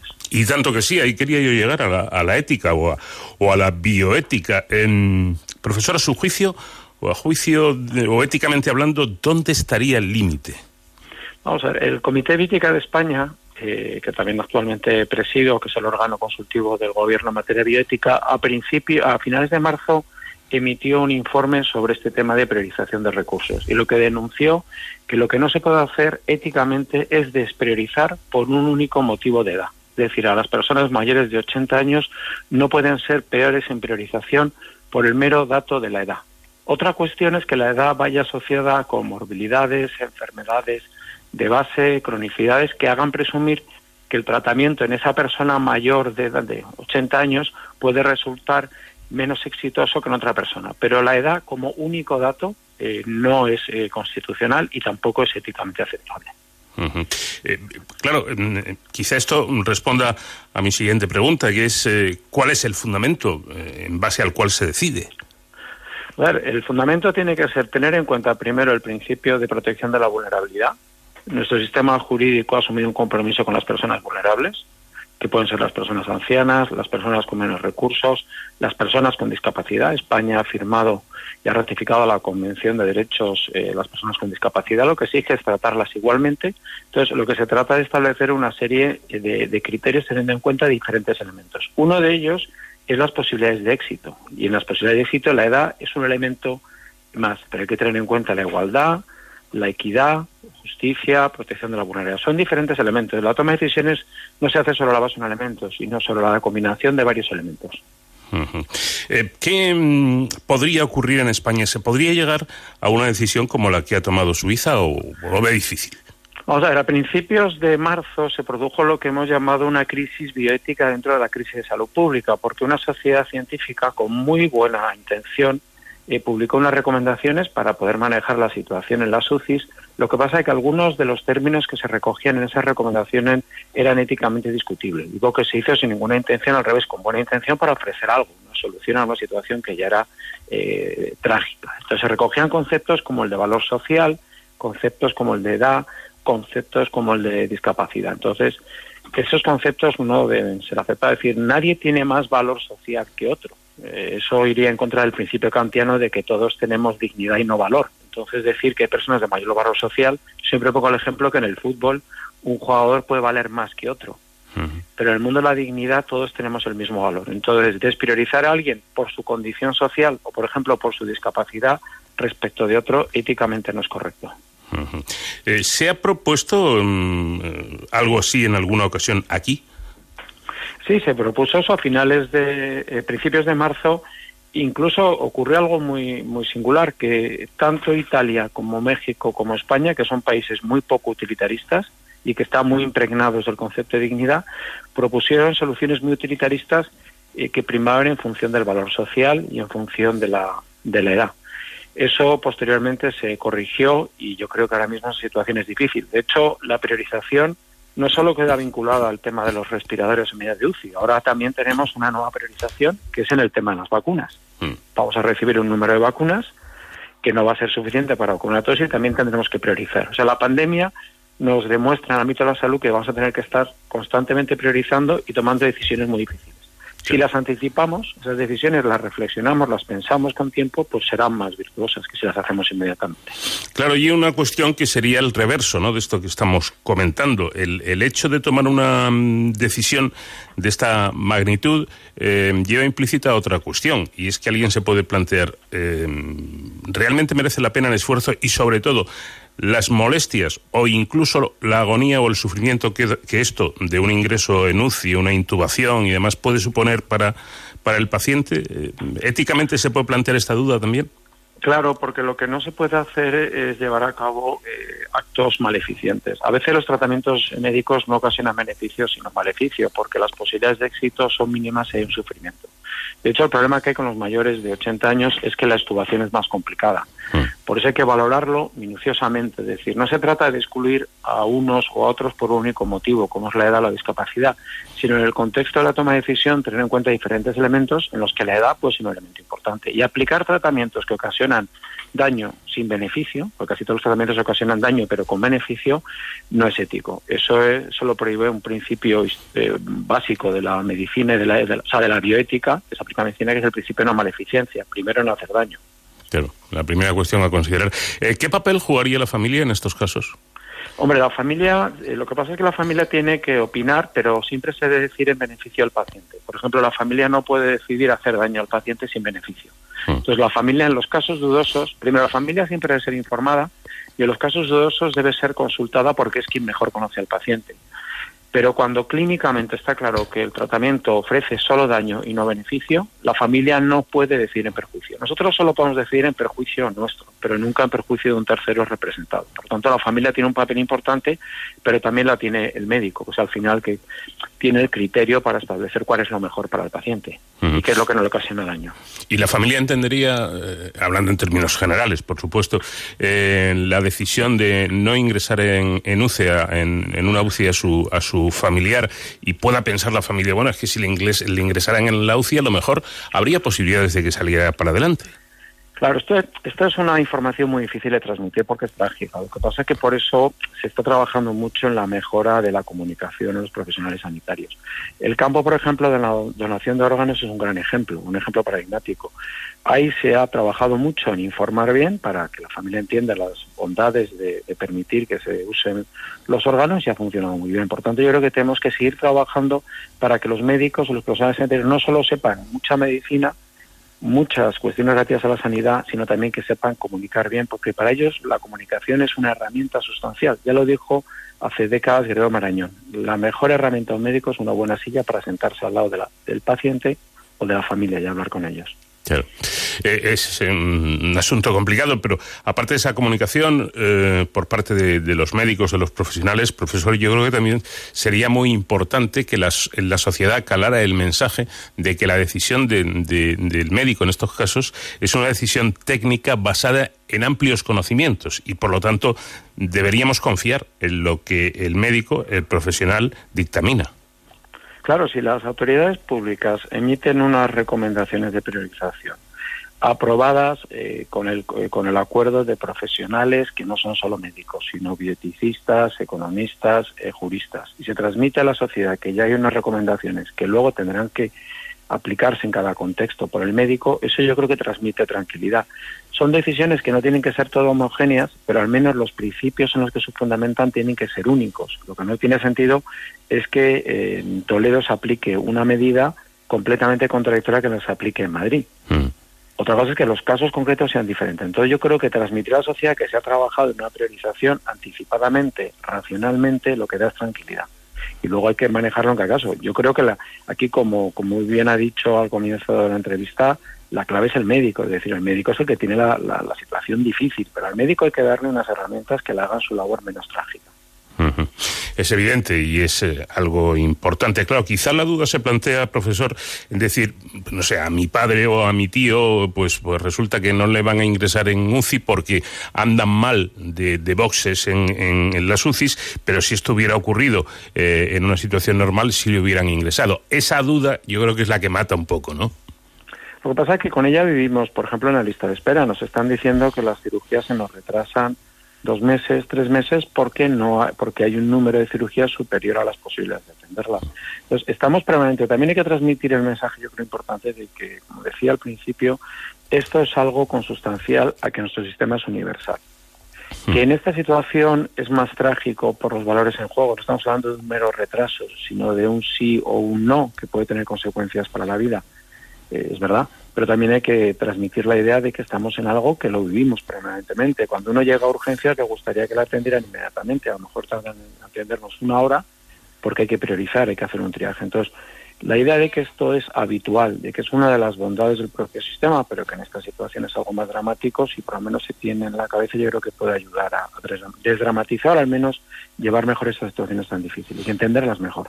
Algo que quizá pueda ayudar, profesor, es pensar que, hombre, yo creo, ¿eh? no me estoy basando en datos, sino eh, en lo que yo pienso y en lo que me parece que sería lo lógico, ¿no? Eh, que pensamos que jamás un paciente que tenga posibilidades serias de salir adelante va a ser ingresado en la UCI por una cuestión de edad, ¿no? claro, vamos a ver, lo importante aquí es transmitir el mensaje de las personas mayores las personas con discapacidad no van a ser en ningún caso discriminadas y que su, la toma de decisiones se hará en el contexto de cuáles son las comorbilidades, las posibilidades de éxito del tratamiento. Hay personas con discapacidad para las que las posibilidades de éxito son iguales que las de una persona sin discapacidad y otros casos son mucho más complejas porque a lo mejor tienen problemas de devolución, tienen problemas en la glotis y la intubación es mucho más complicada. Entonces, si transmite ese mensaje de que no va a haber discriminación, de que la vulnerabilidad va a ser atendida y protegida, pues la gente se quedará más tranquilo. No puede ocurrir que una persona piense que a su hermano, a su hijo con discapacidad se va a quedar fuera del sistema por eso. Eso me parece además, eso contraviene la convención que hemos eh, ratificado España y que ha asumido como derecho propio. Aclarado ese, ese tema ya casi para terminar, ¿qué decisiones se han tomado en España a lo largo de esta larga pandemia sobre atención a enfermos de, la tercera edad? Pues algunas, eh, por ejemplo, algunas yo creo que alguna errónea y todavía se sigue y nosotros en el Comité de Bioética lo, denunciamos o lo pusimos sobre la mesa. Por ejemplo, la falta de acompañamiento. Mm. Eh, lo que no se puede es tomar decisiones absolutamente dilemáticas, que es decir, sí o no. Muchas veces en la vida nos, nos enfrentamos a dilemas y no a problemas. Y los problemas admiten soluciones intermedias.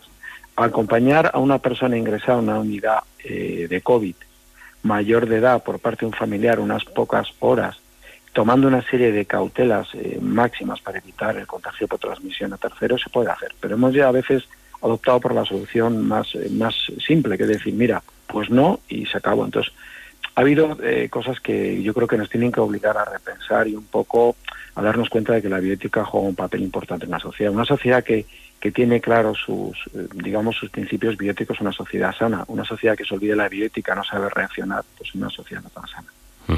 Quizá eso es lo que más cuesta de entender. Eh, yo siempre he dicho que sobre todo cuando el médico sabe, ha dictaminado que ese paciente está ya en fase terminal, que le quedan pocas horas de vida, yo pensaba, hombre, aunque sea, le vestimos de astronauta al familiar para que, para que esa persona no muera sola, ¿no?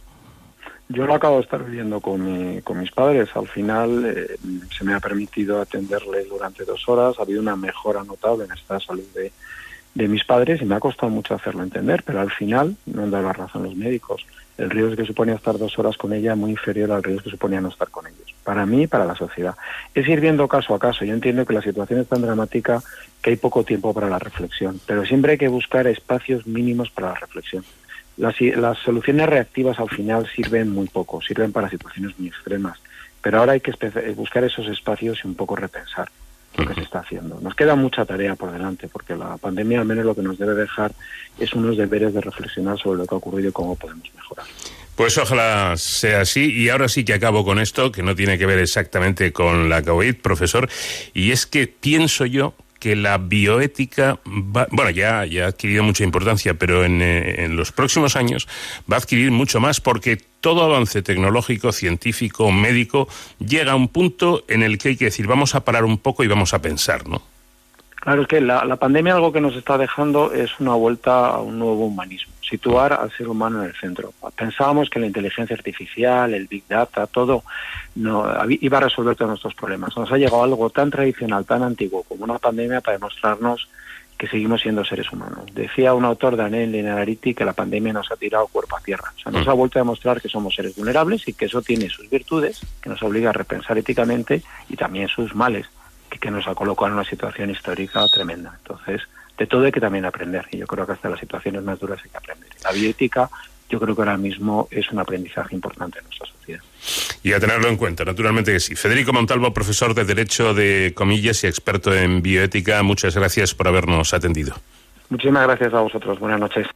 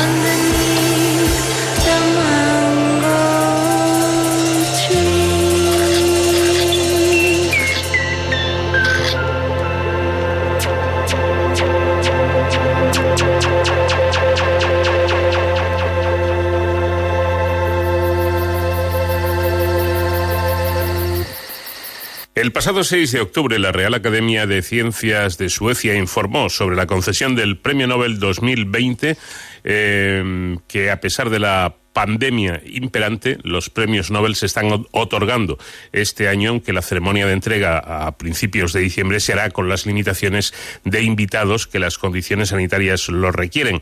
Vamos a hablar de ese, de ese premio Nobel de Física al que aludimos. Los, los galardones fueron destinados a tres científicos cuyas investigaciones versaron sobre un mismo tema, los agujeros negros, aunque su estudio tocó aspectos diferentes de estos monstruos estelares. La Academia justificó el premio al británico Rogers Penrose por su artículo de 1965 en el que demostraba la existencia de agujeros negros como deducción inevitable de las ecuaciones de Einstein de la relatividad general. Sí, sí, en 1965, no me he equivocado. La estadounidense Andrea Ghez y el alemán Reinhard Genzel fueron galardonados por sus recientes experimentos sobre las órbitas de las estrellas cercanas al centro de la galaxia que confirman la existencia de un agujero negro supermasivo en esta zona. Sobre agujeros negros nos ha hablado el profesor de la Fuente en distintos programas durante la temporada anterior aquí en De Cero al Infinito. Recuerdo cómo encontraba similitud entre estos monstruos y el cuadro de las pinturas negras El perro semihundido perteneciente a la colección del Museo del Prado. El perro más misterioso y enigmático de la pinacoteca mira resignado a un lugar indefinido mientras una ciénaga le va hundiendo inexorablemente hasta su destino final. Así es un agujero negro, más o menos, nos decía el profesor, una masa estelar con una gra- gravedad tan alta que es capaz de atraer a cualquier objeto que se sitúe en sus proximidades y ya no le deja escapar, ni siquiera la luz puede salir de su prisión. Esas eh, divagaciones constituían el capítulo del libro del profesor de la Fuente titulado Diálogos en el Prado sobre ciencia y arte, que cualquier oyente puede descargar de forma gratuita introduciendo ese título en Google. En otro programa nos informó de que el año pasado había sido fotografiado uno de esos monstruos denominado M87, eh, situado en la constelación de Virgo. Parece, José David, que los agujeros negros están muy, muy de actualidad. Buenas noches. Eh, buenas noches, Paco, y nuestros oyentes amables.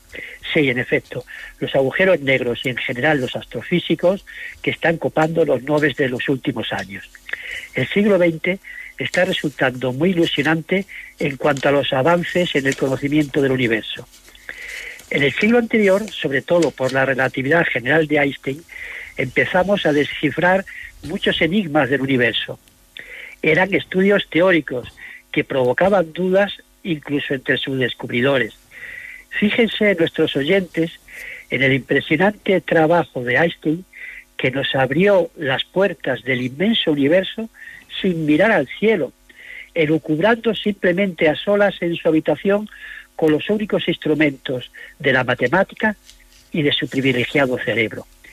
¿No es maravilloso comprender el universo a través de unas ecuaciones matemáticas? A mí, desde luego, me deja atónico cada vez que lo pienso. Pero los científicos de la época, Paco, eran reacios a los resultados tan sorprendentes obtenidos por Einstein, de tal modo que ponían en jaque los cimientos de la ciencia y vulneraban el sentido común. En 1918, el mundo empezó a dar crédito a su teoría cuando analizando un eclipse de sol se confirmó que la luz se desviaba cuando pasaba muy cerca de este astro. La luz pesa, decían los titulares de los diarios, todavía incrédulos a las teorías del alemán excéntrico y de larga cabellera revuelta. Luego vino la confirmación de la expansión del universo, del Big Bang, de los agujeros negros y de las ondas gravitacionales.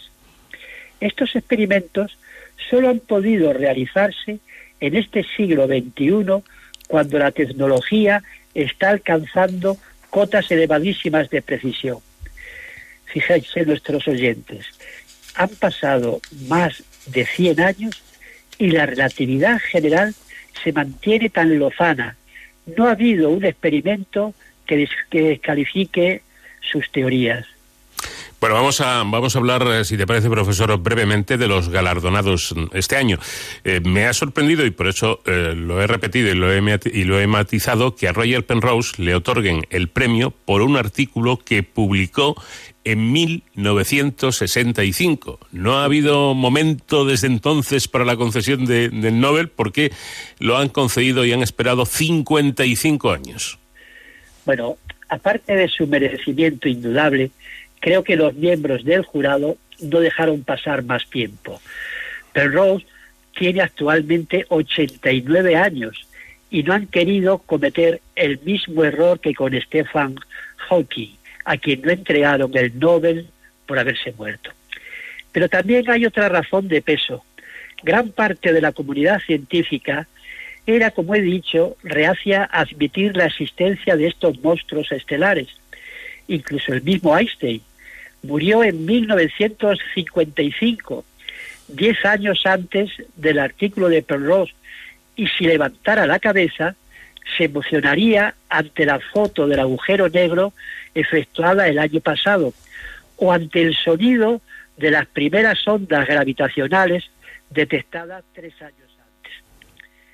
Con estos descubrimientos ya nadie pone en duda la existencia de agujeros negros, y cobra por tanto especial relevancia el artículo antes mencionado de Penrose. Animo a nuestros oyentes a que lean su extraordinario libro La nueva mente del emperador, en que de forma rigurosa relaciona la física con la filosofía.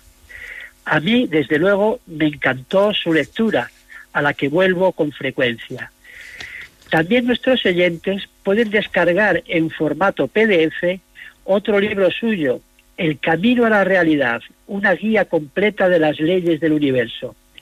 Aunque este, por su contenido y por sus 1.400 páginas, solo lo recomiendo a matemáticos, físicos o estudiantes universitarios de estas materias. Pues eh, ya lo saben nuestros oyentes que estén interesados en estos temas del universo. José David les invita a la lectura de estos dos libros de Roger Penrose, eh, flamante Premio Nobel de Física 2020, La mente del emperador y El camino a la relatividad, este descargable de forma gratuita a través de, de Google. Mm, no hemos hablado todavía de los otros dos galardonados, uno de, uno de los cuales es una mujer. Creo que es la cuarta mujer en obtener un Nobel de Física. Sí, sí la estadounidense Andrea Ghez. Comparte ya con Marie Curie en 1903, María Weber-Mayer en 1963 y Lona Strickland en 2018 el privilegio de haber sido galardonada con el Nobel de Física. Pero estoy convencido de que a partir de ahora serán muchas las mujeres que obtengan este premio, incluso tantas como hombres, por no decir más. En otro programa hablaré de estas talentosas mujeres y de sus aportaciones a la ciencia. Andrea se repartirá con el alemán Reinhard Gersel el medio millón de dólares. El otro medio millón será para Penrose. Ambos, Andrea y Reinhard, dirigen dos equipos que de forma independiente, aunque utilizando los mismos datos aportados por el telescopio Keck de Hawaii, han estudiado los movimientos de estrellas cercanas al centro de nuestra galaxia. En concreto, desde 1990 están siguiendo las trayectorias de la estrella S2, que orbita alrededor del centro de la galaxia. Esta estrella tarda 16 años en este movimiento orbital. Un tiempo pequeñísimo, Paco, que permite medir su velocidad a lo largo de una órbita. Piensen nuestros oyentes que el Sol emplea más de 200 millones de años en completar una vuelta alrededor de la galaxia. Cuando inició la última vuelta, eh, los dinosaurios llevaban ya 50 años viviendo sobre la Tierra. Luego, un astrónomo de otro planeta muy alejado de nosotros no dispondría de tiempo para estudiar el movimiento del Sol, a no ser que en ese planeta vivan los seres racionales más de 200 millones de años, lo cual no parece muy factible. ¿Qué conclusiones han obtenido estos equipos científicos al estudiar la estrella S2? Que se mueve a una velocidad altísima sin salirse de su órbita.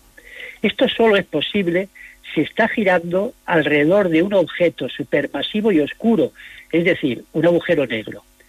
Si no existiera este objeto, la estrella saldría despedida fuera de su órbita, como un coche que toma una curva a mucha más velocidad de lo permitido.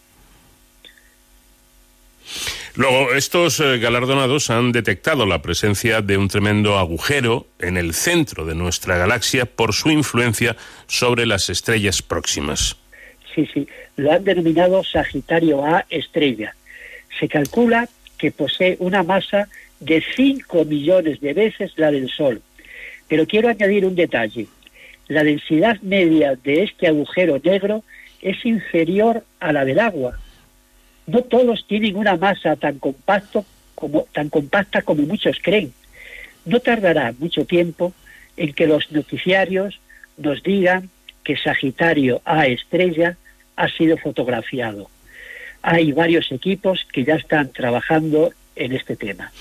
Bueno, pues aquí lo dejamos con el firme compromiso de volver la semana que viene para que el profesor de la Fuente nos siga explicando asuntos tan interesantes como este de hoy que ha tenido que ver con los recientemente mm, galardonados eh, tres investigadores como eh, flamantes premios Nobel de Física 2020. Gracias, profesor, y hasta la semana que viene. Un abrazo, Paco. En Onda Cero, de cero al infinito.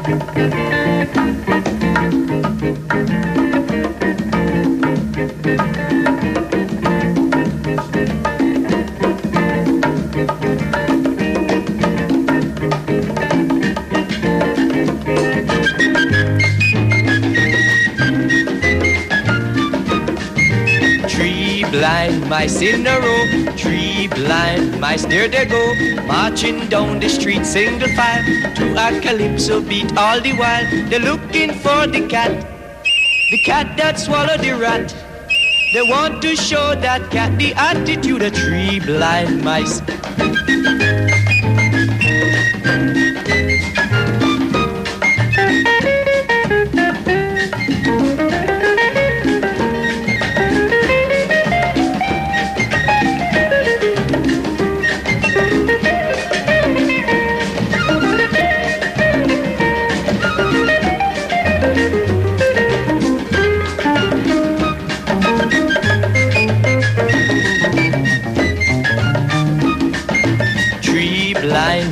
Here and there, three blind mice everywhere, searching all around for the cat.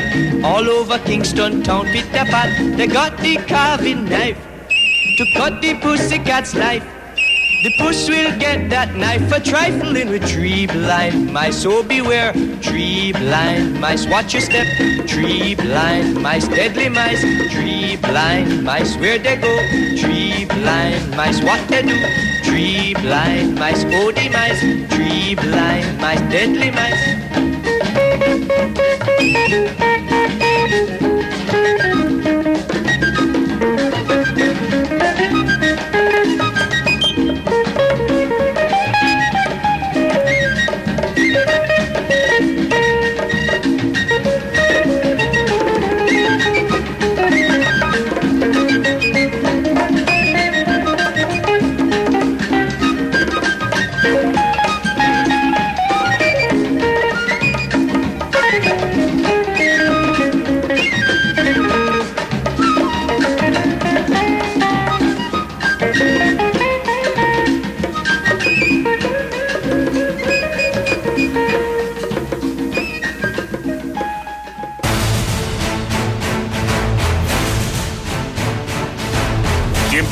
La seguridad y las emergencias, como cada semana al final del programa aquí en De Cero al Infinito y siempre de la mano de nuestro experto, nuestro especialista en la materia, David Ferrero. ¿Qué tal, David? Buenas noches. Muy buenas madrugadas, Paco. Bueno, ojalá nunca hubiéramos tenido que volver a hablar en esta sección sobre el coronavirus, pero ya la verdad es que nadie puede negar que nos encontramos inmersos de pleno en la segunda ola de contagios que la COVID-19 ha provocado en nuestro país.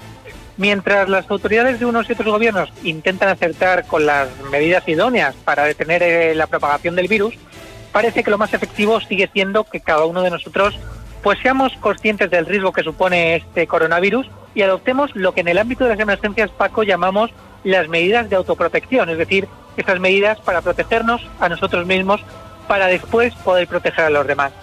Precisamente para concienciar sobre el impacto real que el coronavirus puede tener en nuestra vida, desde la Asociación Ideorama han lanzado la campaña Stop COVID-19, en la que seis personas cuentan en primera persona su experiencia frente al coronavirus. Sus protagonistas pues son eh, la conocida viróloga Margarita del Val, una enfermera, un paciente de, de UCI, una persona mayor, un joven madrileño y el familiar de una persona fallecida por COVID-19, que así cuentan cómo lo han vivido. Vamos a escucharlo. Y a partir de ese momento, en unos segundos después, yo tengo la sensación cierta de que me estoy muriendo. Lo duro ha sido eso, el acompañamiento de una persona sola a que se muera y que sabías que no ibas a hacer nada y que no te iba a durar la noche. Negar la existencia de este virus es como eh, negar la cantidad de muertos que ha habido, las múltiples personas que han enfermado. Este virus claro que existe y es dañino para toda la humanidad. No sé, pues mucha soledad. Creo que hay muchas personas que lo han pasado mucho peor, que no tienen familia o porque viven en unos pisos interiores, por ejemplo. No te creas que por ser joven eh, vas a ser más fuerte, no te va a pasar nada. Te puede pasar. Tengo un recuerdo que todavía no sé si es cierto o si es de las muchas alucinaciones en las que estoy envuelto desde el momento del ingreso. Una persona grande que viene enfundado en un, en un buzo, en un EPI, con gafas de protección, con una pantalla de protección, se abalanza sobre mí, todo está desapareciendo, toda la sensación de tacto, la sensación de, de vista, y, yo en ese momento pensé que me ahogaba. Frases más repetidas es, ánimo que eres un luchador. Yo creo que los luchadores, en primer lugar, han sido ellos. Entrabas a las 10 de la noche, 8, 8 cuartos, salías del hospital, iba a casa, me echaba dos horas, comía y al IFEMA. Lo más complejo en ese sentido ha sido cómo se te moría la gente en las manos y no podías hacer nada. Te sabías que ibas a morir, pues tú hablabas con él hasta que él tenía su último aliento y te contaba lo que fuera. Y había noches como en una que se me murieron seis, pues que, pues eso, que no te apetecía ni, ni hablar con nadie ni nada. Que ya no es que lo cojas tú, es que si lo coges tú, lo coges tú, lo coge tu mujer, lo pueden coger tus hijos. Si no nos cuidamos nosotros, malo. No saben que se lo pueden pegar, no a las abuelas o a los abuelos que ya a lo mejor no les importan mucho, pero a sus padres. Hay muchas personas que lo están transmitiendo de una manera silenciosa, sin darse cuenta a ellos y sin poder avisar a los demás. Ten respeto al virus, pero tampoco le tengan miedo, porque el miedo no sirve para nada.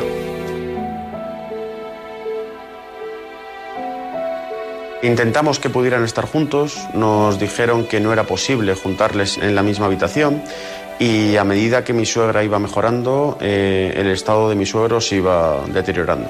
Mi suegro era una persona de muy pocas palabras, pero de grandes acciones. Yo creo que él no es consciente de la huella que ha dejado en, en todos sus familiares y amigos. El derecho a la vida es muy importante, pero el derecho a la muerte también lo es. Nos quita a las personas y a las familias, nos niega el derecho a, a morir dignamente. Ni siquiera podíamos tener un duelo sano, no pudimos despedirnos de él. Mi mujer lo único que pedía era poder ir a reconocer que la persona que había fallecido era su padre. Yo espero que esta crisis nos haga cambiar algunas cosas, a lo mejor nos hace darnos cuenta más de las desigualdades, de las relaciones familiares, lo importante de la conciliación familiar. Mi familia, quien estaba realmente siendo consciente de todo, Abuela, ¿cómo te ha crecido el pelo? la dimensión de las cosas que son importantes eh, cambia. Queremos que la vida sea igual que antes y es imposible que sea así.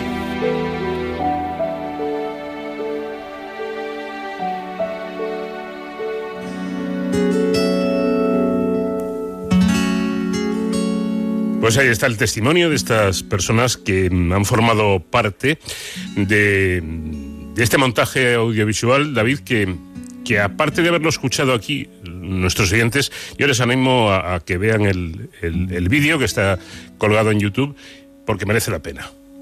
Así es, Paco. Y como siempre aquí en De Cero al Infinito nos gusta hablar con los protagonistas. Y ya nos acompañan eh, María Ferrero, presidenta de Diorama, y Julián Sotoca, paciente de UCI y uno de los protagonistas de la campaña. Buenas noches y bienvenidos a los dos. Buenas noches. María, ¿qué objetivo perseguís con esta campaña Stop COVID-19? Bueno, pues en primer lugar os agradecemos la invitación a la Asociación Idiorama para, para compartir un poco esta experiencia eh, de sensibilización que hemos estado llevando a cabo durante unos meses desde, desde la asociación. Y bueno, en primer lugar, pues eh, comentar que la finalidad de, de, respecto a esta campaña es aportar nuestro granito de arena como, como, entidad social que somos a la lucha que se está haciendo a nivel global de, de la lucha contra esta pandemia, ¿no? Creemos que estamos en la obligación de dar una respuesta de sensibilización y concienciación, como, como comentaba, como entidad social que, que, somos y desde ese punto de vista pues eh, ofrecer a toda la población eh, unos testimonios que, al final pues responden un poco a esta necesidad de sensibilización que estamos viendo desde las personas más jóvenes a cualquier persona de la población que, que, que requiera de esta sensibilización, ¿no? ¿Y por qué, María? ¿Por qué habéis elegido estos perfiles en concreto? Pues al final son perfiles muy variados, como comentabais, eh, tenemos perfiles desde personas jóvenes, personas mayores, eh, personas desde el lado de la lucha directa de la pandemia, como son de perfiles de enfermería y de la investigación, y por otro lado, eh, propios familiares y pacientes que lo han vivido en, en, sus propias carnes, ¿no? Entonces, con esta perspectiva tan plural, pues sé que eh, queríamos abarcar un mayor número de personas a las que poder sensibilizar desde, desde, esta, desde esta misma perspectiva, ¿no? Entonces, esa era un poco la finalidad de contrastar eh, a personas eh, que lo han vivido de forma tan diferente y desde tantos eh, ámbitos diferentes que, puedan representar eh, a la población en general. Julián, después de escuchar tu testimonio, pues uno se queda con la, con la piel de gallina, la verdad. Relatas cómo sentías que literalmente te estabas muriendo, ¿no? Que no estamos acostumbrados a este tipo de, de, de relatos. Cuando te diagnostican que tienes coronavirus, ¿tú, Julián, piensas que vas a empeorar hasta ese punto? No, no, en absoluto. Y en el vídeo, vamos, en la entrevista que, que tuve la oportunidad de hacer con, con Ideorama, eh, comentaba que cuando yo salí de casa para que me pudieran auscultar y valorar si realmente tenía una gravedad suficiente como para recibir tratamiento, eh, cuando me dicen debes irte al hospital urgentemente, yo me voy, me despido de mi familia con la idea de que tal como yo me siento, pues que probablemente me van a dar el tratamiento y voy a volver a casa, tendré que estar aislado. Esa es mi idea cuando, cuando yo salgo para allá. Y al llegar al hospital, en el momento en que yo entro por la puerta de urgencias y veo un pasillo eh, repleto de personas sentadas a ambos lados, con, con, muy mal aspecto, algunas personas tumbadas en el suelo, eh, yo voy caminando y me siento, me siento mal, pero eh, mi pensamiento es yo no estoy tan mal como estas personas. Lo más probable es que hoy mismo o, en un par de días estoy volviendo a casa. Yo no era en absoluto consciente de lo que me iba a pasar a partir de, ese momento. Bueno, esta, eh, en esta cuestión me gustaría abundar un poco porque efectivamente llama la atención.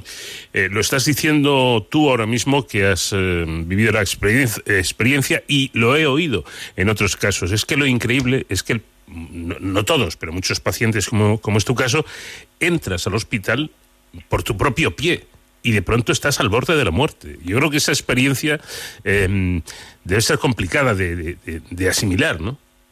Eh, mucho, es muy complicada, porque lo que, lo que ocurre en, en, esos días, pues es que hay un empeoramiento muy rápido, con lo cual eh, la primera idea con la que yo entro en el hospital, imagino que lo que le pudo pasar a otras personas, es que, que rápidamente vamos a estar con nuestros familiares de sí, nuevo, y claro. bueno, pues viendo estas consecuencias, pero eh, no somos conscientes en absoluto de, de, lo que nos va a ocurrir. Cuando tomamos conciencia de, de, de, cómo nos estamos eh, poniendo de graves y que vamos a necesitar mayor atención, a mí uno de los pensamientos que me venía era, eh, no me he despedido de, mi familia, no les he dicho eh, hasta luego. Cuando yo tomo conciencia de que puedo, eh, de que realmente mi vida está en riesgo, es una de las cosas que me preocupan más. yo he salido de casa como si fuera a volver esa misma tarde, y, y mi familia no ha tenido eh, la oportunidad de decirme hasta luego, que vaya todo bien, sino que ha sido pues una despedida como quien va a cualquier cosa, ¿no? Eso, esa eh, idea me preocupó bastante cuando tomé conciencia de lo que me estaba pasando. ¿Cómo te encuentras ahora? ¿Han quedado, ¿Te han quedado secuelas? Pues la verdad es que no, que estoy bastante contento porque a mi alrededor hay gente que, que me, cuenta que, que están eh, tardando en recuperar o que están sintiendo que se les está eh, haciendo cuesta arriba la recuperación. En mi caso, pues la verdad es que las, los últimos resultados de las analíticas y de todo el seguimiento que me están haciendo es eh, bastante favorable, es muy bueno. Y yo, mi, mi, sensación, bueno, yo ya he vuelto a trabajar, estoy de alta y, me siento con energía, no voy a decirte como en el mes de febrero, pero a un 95%, 98% eh, me queda un poquito por recuperar que probablemente en los próximos, las próximas semanas o meses pues eh, confío en que, en que habré recuperado. Estábamos eh, debatiendo, Julián, eh, mi compañero Nacho García y yo, si mm, nunca se dice, pues esto mm, lo cogí, término popular, la enfermedad, eh, eh, en tal momento, en tal sitio. Y yo le decía, es que seguramente no tenéis ni idea de dónde pillasteis la, infección, ¿no? En absoluto, en absoluto. No, no. Eh, yo he hecho recorrido pensando, como en los días que, que, estaba ya en planta y que era más consciente, intentaba hacer un recorrido con cuáles podrían haber sido las prácticas de riesgo y la verdad es que eran tantas. Quiero decir, yo soy trabajador social y atiendo a personas en un despacho. Eh, yo intento ser cordial y en esa cordialidad hay veces pues que te sal saludas a las personas que vienen al despacho dándoles la mano o tocándoles el hombro eh, luego, pues en los días previos, recuerdo que estuve junto a mi mujer en un concierto eh, en el que aún no se tenían que tomar ningún tipo de medida. Eh, estuve en algún otro acto, en algún en, un cine. Quiero decir, hubo varias prácticas en las que, las que yo pude estar expuesto eh, sin ser en absoluto consciente de que lo que me podía pasar era, era eso. Hoy, que sí que somos conscientes y claro. que tenemos claro, eh, pues yo creo que, que no tomar las medidas es desde luego una imprudencia tremenda y sobre todo porque hay mucha gente que no es consciente de que, de que le puede pasar a él. Esto me lo comentaba el, bueno, pues tuve la oportunidad de, de charlar con el médico que me recibió, el que me hizo la radiografía de tórax según entré en el hospital, y le, le comenté, mira, pues estoy por aquí, eh, me encuentro fenomenal. Le pregunté, ¿no te acordarás de mí? Dice, él me, me respondió, por supuesto que me acuerdo de ti. Cuando te hice la placa, fui consciente de que eso mismo, el hombre tiene más o menos mi edad, y me decía, sí, fui consciente de que efectivamente me podía estar pasando a mí. La, transmisión silenciosa a la que se refiere Margarita Salas en, en, su, en su testimonio, David, esa transmisión silenciosa, porque ahora, como está comentando Julián, sí sabemos lo que no hay que hacer.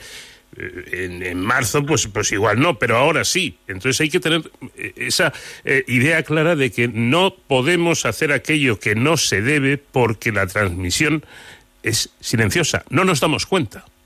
Así es, y es uno de los eh, riesgos más evidentes de este coronavirus. Como bien decías, nos lo, nos lo cuenta también eh, Margarita del Val, que es eh, que bueno, hemos tenido oportunidad de contar con ella en varias ocasiones en aquí en De Cero el, al Infinito. Eh, son muchas las personas que no han podido sobrevivir a esta pandemia, otras sí, como, como Julián. Y, y bueno, eh, sus historias también se pueden eh, conocer eh, a través de esta campaña, ya que además de este audio que hemos escuchado, se pueden encontrar los testimonios completos de las seis personas que han participado y además todas coinciden en lo real de esta, de esta epidemia. María, Julián, ¿creéis que en general la sociedad está verdaderamente concienciada sobre lo que puede suponer el coronavirus? Pues yo en primer lugar eh, considero que creo que sí que hay una sensibilización eh, bastante global, pero creo que muchas veces relajamos en nuestro ámbito personal estas medidas y es ahí donde a lo mejor podemos estar cometiendo el, el error a la hora de protegernos, ¿no? de esa autoprotección que comentabas y, y de la protección con respecto a los demás. Entonces sí que creo que hay una sensibilización global que no está de más seguir sensibilizando para que eh, no dejemos en el olvido estas medidas que, que tenemos que tomar, pero bueno, tenemos que tenemos que seguir luchando para, para seguir en la prevención y en, y en la lucha de esta pandemia. María Ferrero, presidenta de Ideorama, muchas gracias por, por atendernos. Julián Sotoca, que salió de la UCI nada más y nada menos que tras 40 días ingresados. Gracias también y, por supuesto, enhorabuena a los dos por esta, por esta campaña. Muchas, Muchas gracias. gracias. Para, para poder ver la campaña completa nos podéis encontrar en ideorama.org barra Stop COVID-19. Pues enhorabuena, efectivamente, por esta campaña interesante de concienciación Stop COVID-19. David, gracias como siempre y te espero la próxima semana. Hasta la semana que viene, Paco. Y hasta entonces, ya saben, protéjanse.